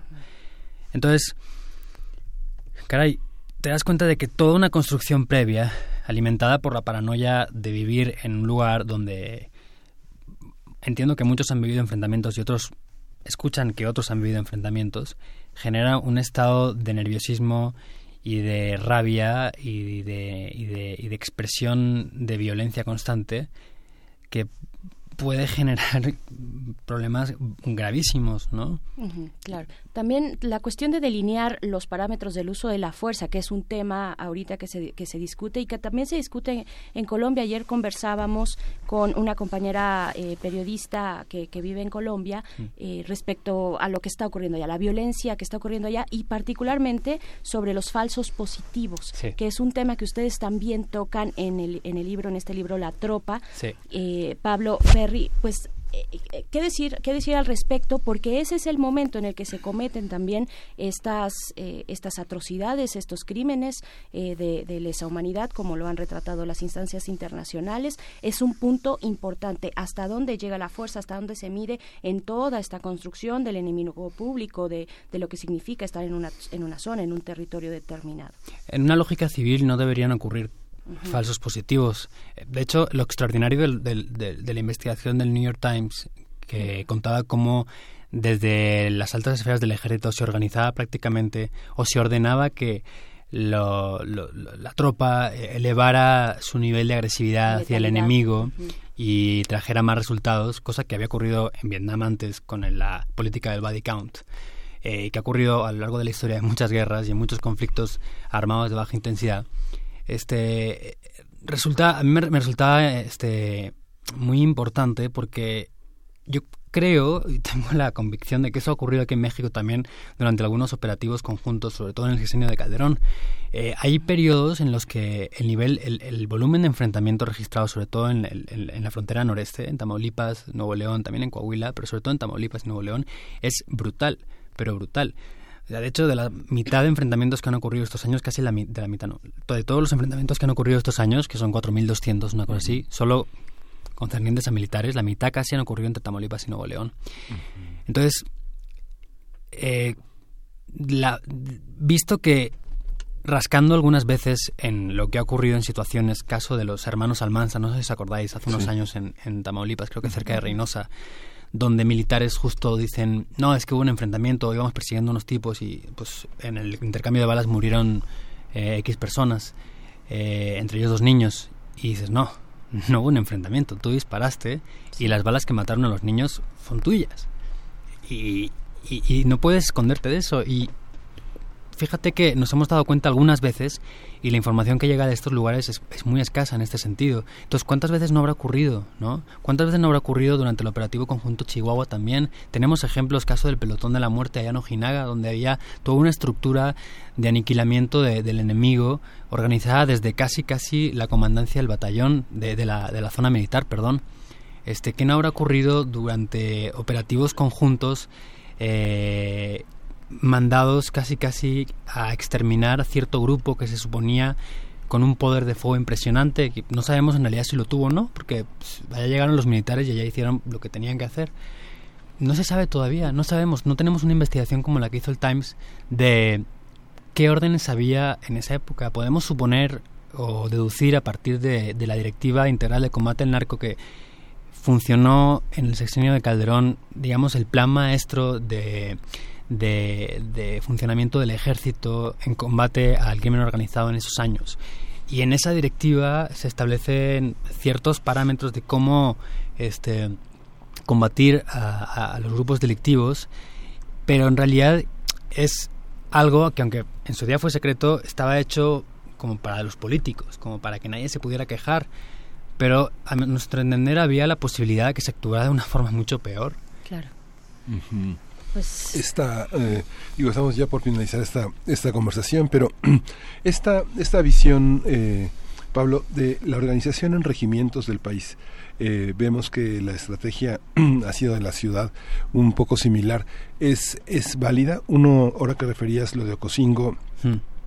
eh, a mí me tocó ver en el 90 y, en, en- en- en el enero del 95 cómo muchos de los soldados se encontraban con familiares eh, del otro lado, del, de parte del ejército zapatista, Sí.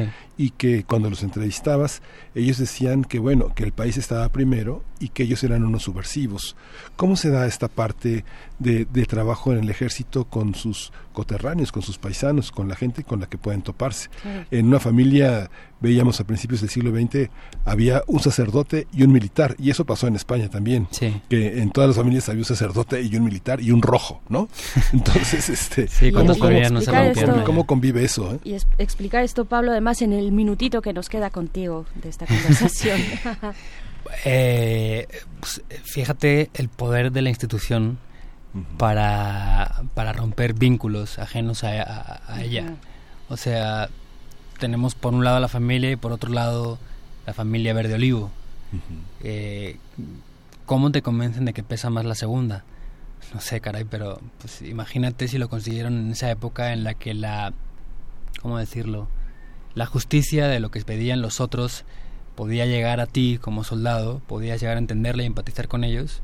Imagínate qué ocurre cuando la justicia de los criminales queda en segundo plano y en realidad son gente casi casi psicópatas, ¿no? No son tipos que igual no tenían otra opción, no, no estoy justificando a los criminales evidentemente, pero es mucho más fácil justificar el levantamiento zapatista y las reivindicaciones del movimiento que cualquier cosa que quieran defender los los disque grupos criminales, ¿no? Claro. Entonces, mucho más fácil matarlos a ellos. No terminaríamos de eh, pues conversar contigo, Pablo Ferri, también eh, Daniel Arrea, eh, escritores, coescritores de La Tropa, ¿Por qué mata a un soldado? editado por Editorial Aguilar, eh, Premio Nobel de Periodismo 2018, Javier Valdés. Ojalá premio Nobel. Eh, perdón, per- premio de Periodismo, perdón, Premio de Periodismo 2018, gracias, eh, que me voy de largo, pero no terminaríamos, hay muchos testimonios, precisamente testimonios de soldados a los que ustedes se entrevistaron, que esa sería una segunda parte de esta conversación, cómo le hace un periodista para entrar a entrevistar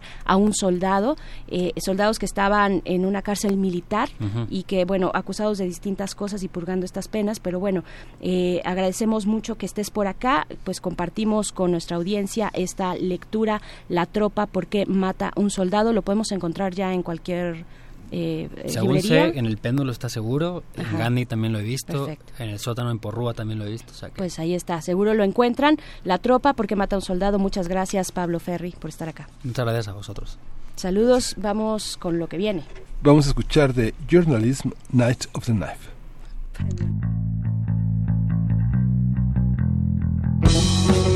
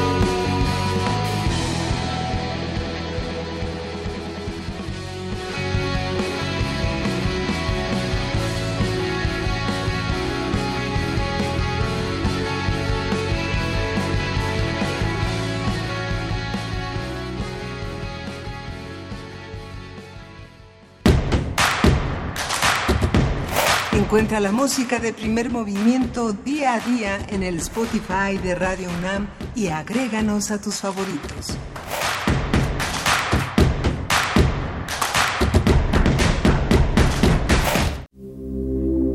Química entre nosotros. Química para todos. Ya está en la línea el doctor Plinio Sosa, académico de tiempo completo de la Facultad de Química, para hablarnos de un nuevo elemento en estos 150 años de la tabla periódica. Bienvenido, buenos días, doctor, doctor Plinio Sosa, ¿cómo está?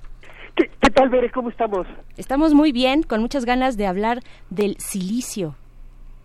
Sí, claro ¿Qué que tal? sí. Hoy vamos a hablar del silicio. Y cómo no, pues es el segundo elemento más abundante en la corteza terrestre. Y eso es así porque eh, pues es la arena. La arena es prácticamente dióxido de silicio. Tiene más cosas, es una mezcla de varias sustancias, pero la que está en mayor cantidad es el dióxido de silicio. Eh, el dióxido de silicio tiene átomos de silicio y átomos de oxígeno, es una sustancia compuesta, compuesta de silicio y compuesta de oxígeno. Y este, pues básicamente, eh, si algo tiene en su núcleo 14 protones, es silicio. Si algo tiene en su núcleo 8 protones, es oxígeno. ¿sí? Y en entonces, este, bueno, pues este es el dióxido de silicio. Y hay, hay muchos compuestos de silicio, este, muchos muy, muy importantes. Entonces voy a hablar de, algunos de ellos y al final eh, voy a hablar del propio silicio, tal cual, ese sí, donde solo haya átomos de silicio. ¿sí? Entonces, bueno, el primero del que yo quiero hablar es la arcilla, el lodo, el barro, ¿sí? Este, porque esa es una mezcla de óxido de aluminio, óxido de silicio y de agua. Y fue a partir de la arcilla que se hizo la- las primeras cerámicas en la historia de la humanidad, ¿no? O sea, otra vez un material hecho por el hombre. Y entonces esto lo que hacían era poner estas, este, eh, la, la- la arcilla, ¿no? El lodo, y calentarla a más de 800 grados centígrados. Tenían que haber tenido hornos para poder alcanzar estas temperaturas. Y allí, pues, este material es, es buenísimo porque tú le agregas agua y se hace plástico, ¿no? Se, se puede modelar, se puede moldear. Luego lo deja, eh, mientras está a alta temperatura, lo dejas enfriar y se endurece, exactamente con la forma que, que tú quieres. Y este fue fundamental en el paso de nosotros, ¿no? De los Homo sapiens, de nómadas a sedentarios. Entonces, fue la, eh, a la hora de que se hizo la agricultura, nos volvimos sedentarios, empezó la producción agrícola, había que almacenar pues, los alimentos y transportarlos y los granos, y, el- y había un excedente de producción que había que almacenar, y en eso fue fundamental la, la cerámica. Pe- Pero bueno, no nada más se usó para eso, ¿no? este, a partir de ahí, utensilios de cocina, recipientes, instrumentos musicales, objetos de arte, ladrillos posteriormente, ¿no? Entonces, bueno, la arcilla. Eh, pero hay más, obviamente. Hoy en la actualidad pues, tenemos barnices, esmaltes, cemento, porcelana, cuarzo, pedernal. El pedernal fue importante porque con eso se podía hacer fuego, ¿no? Tallando el pedernal se podían generar chispas y, y- y provocar fuego, ¿no? Eh, otro, otro interesante, el vidrio. El vidrio es una mezcla de dióxido de silicio también, carbonato de sodio y carbonato de calcio, que ya habíamos hablado del calcio anteriormente, y aquí otra vez es lo mismo. Si calentándolo a 1500 grados, o sea, estos son sólidos, ¿no? Son pues es- es- este, son eh, sustancias sólidas, pero los calientas a 1500 grados se funden y se mezclan como si fuera una solución y entonces este y lo que se forma es vidrio. Y ese vidrio, bueno, pues este imaginemos tantito nuestra vida actual sin vidrio, ¿no? Sin ventanas, sin vasos, sin copas, sin no, sin lentes, sin pantallas, etcétera, etcétera. Entonces el vidrio también fundamental. Eh, otro material interesante, estoy escogiendo algunos, ¿eh? porque son muchos, pero otro interesante, las siliconas. ¿sí? Resulta que el silicio, eh, junto con el carbono, o sea, son de la misma, del mismo grupo, están en el grupo 14. Ese 14 significa que tienen cuatro electrones en su última capa y que por lo tanto pueden formar cuatro enlaces. Entonces son los del grupo 14 los que más enlaces pueden formar de todos, ¿sí? que son cuatro. Y entonces este el silicio también puede formar cuatro enlaces igual que el carbono. Ambos son los que más cadenas más largas pueden formar. El oxígeno es el primero y el segundo que puede formar largas cadenas es el silicio. Y el silicio lo que hace es que se enlaza con oxígeno, como en el dióxido de silicio. Entonces, silicio, oxígeno, silicio, oxígeno, silicio, oxígeno, una cadena grande. Y en donde están los silicios, todavía se pueden unir otras dos cosas. Entonces, las siliconas son este hay una variedad grande de siliconas y que se usan para montonal de cosas, ¿no? Lubricantes, adhesivos, moldes, selladores, implantes, ¿no? Los implantes de seno, etcétera. Entonces, fundamental, muy, muy importante. Y, y bueno, este, eh, este es el segundo, si vamos, si el, el carbono es maravilloso, este es el segundo más maravilloso en esta cuestión de formar largas cadenas y este y sustancias con estas eh, moléculas gigantes, ¿no? Y luego, y ahora sí, lo importante, este, bueno, lo último, ¿no? Que porque quisiera yo, ver, el silicio elemental, o sea, es decir, una sustancia donde todos los átomos son de silicio, o sea, son- es una sustancia donde todos los átomos son del mismo elemento, en este caso silicio, y es que miren, el silicio es un semiconductor, y los semiconductores tienen, son justamente intermedios entre los conductores y los aislantes. Los metales, por ejemplo, este, aunque no quieras, conducen, ¿no? O sea, con un potencial eléctrico muy bajo, un voltaje, ¿no? Que, como decimos este, coloquialmente, con, de todos modos conducen. Y los aislantes al revés, le pones un alto voltaje y no conducen, ¿no? O sea, está muy difícil. En cambio, el semiconductor, si el porcentaje, si, perdón, si el voltaje es, es, este bajo, sí permite la conducción, ¿sí?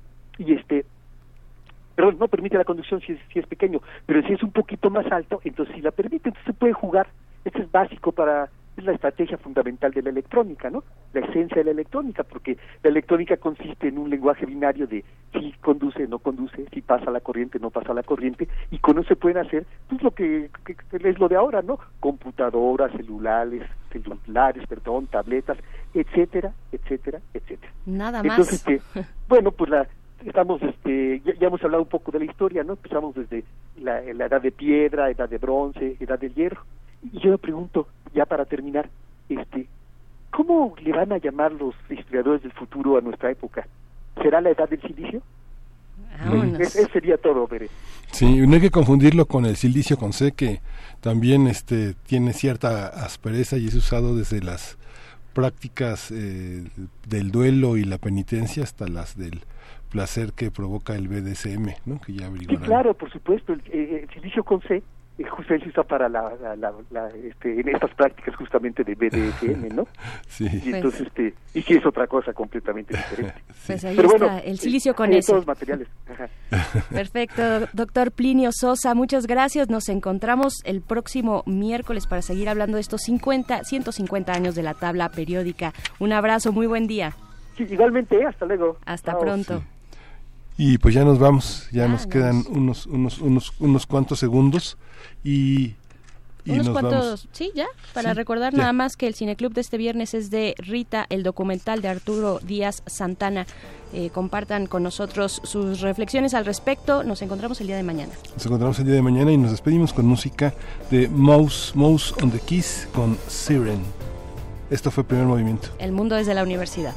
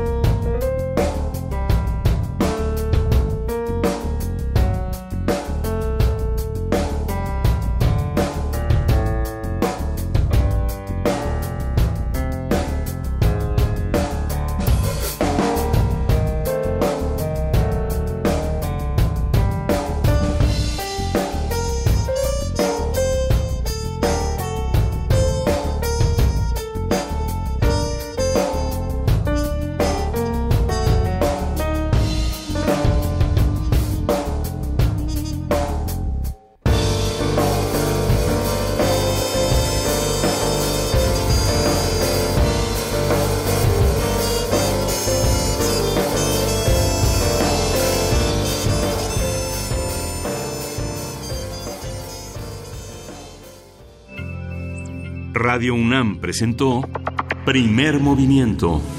El mundo desde la universidad.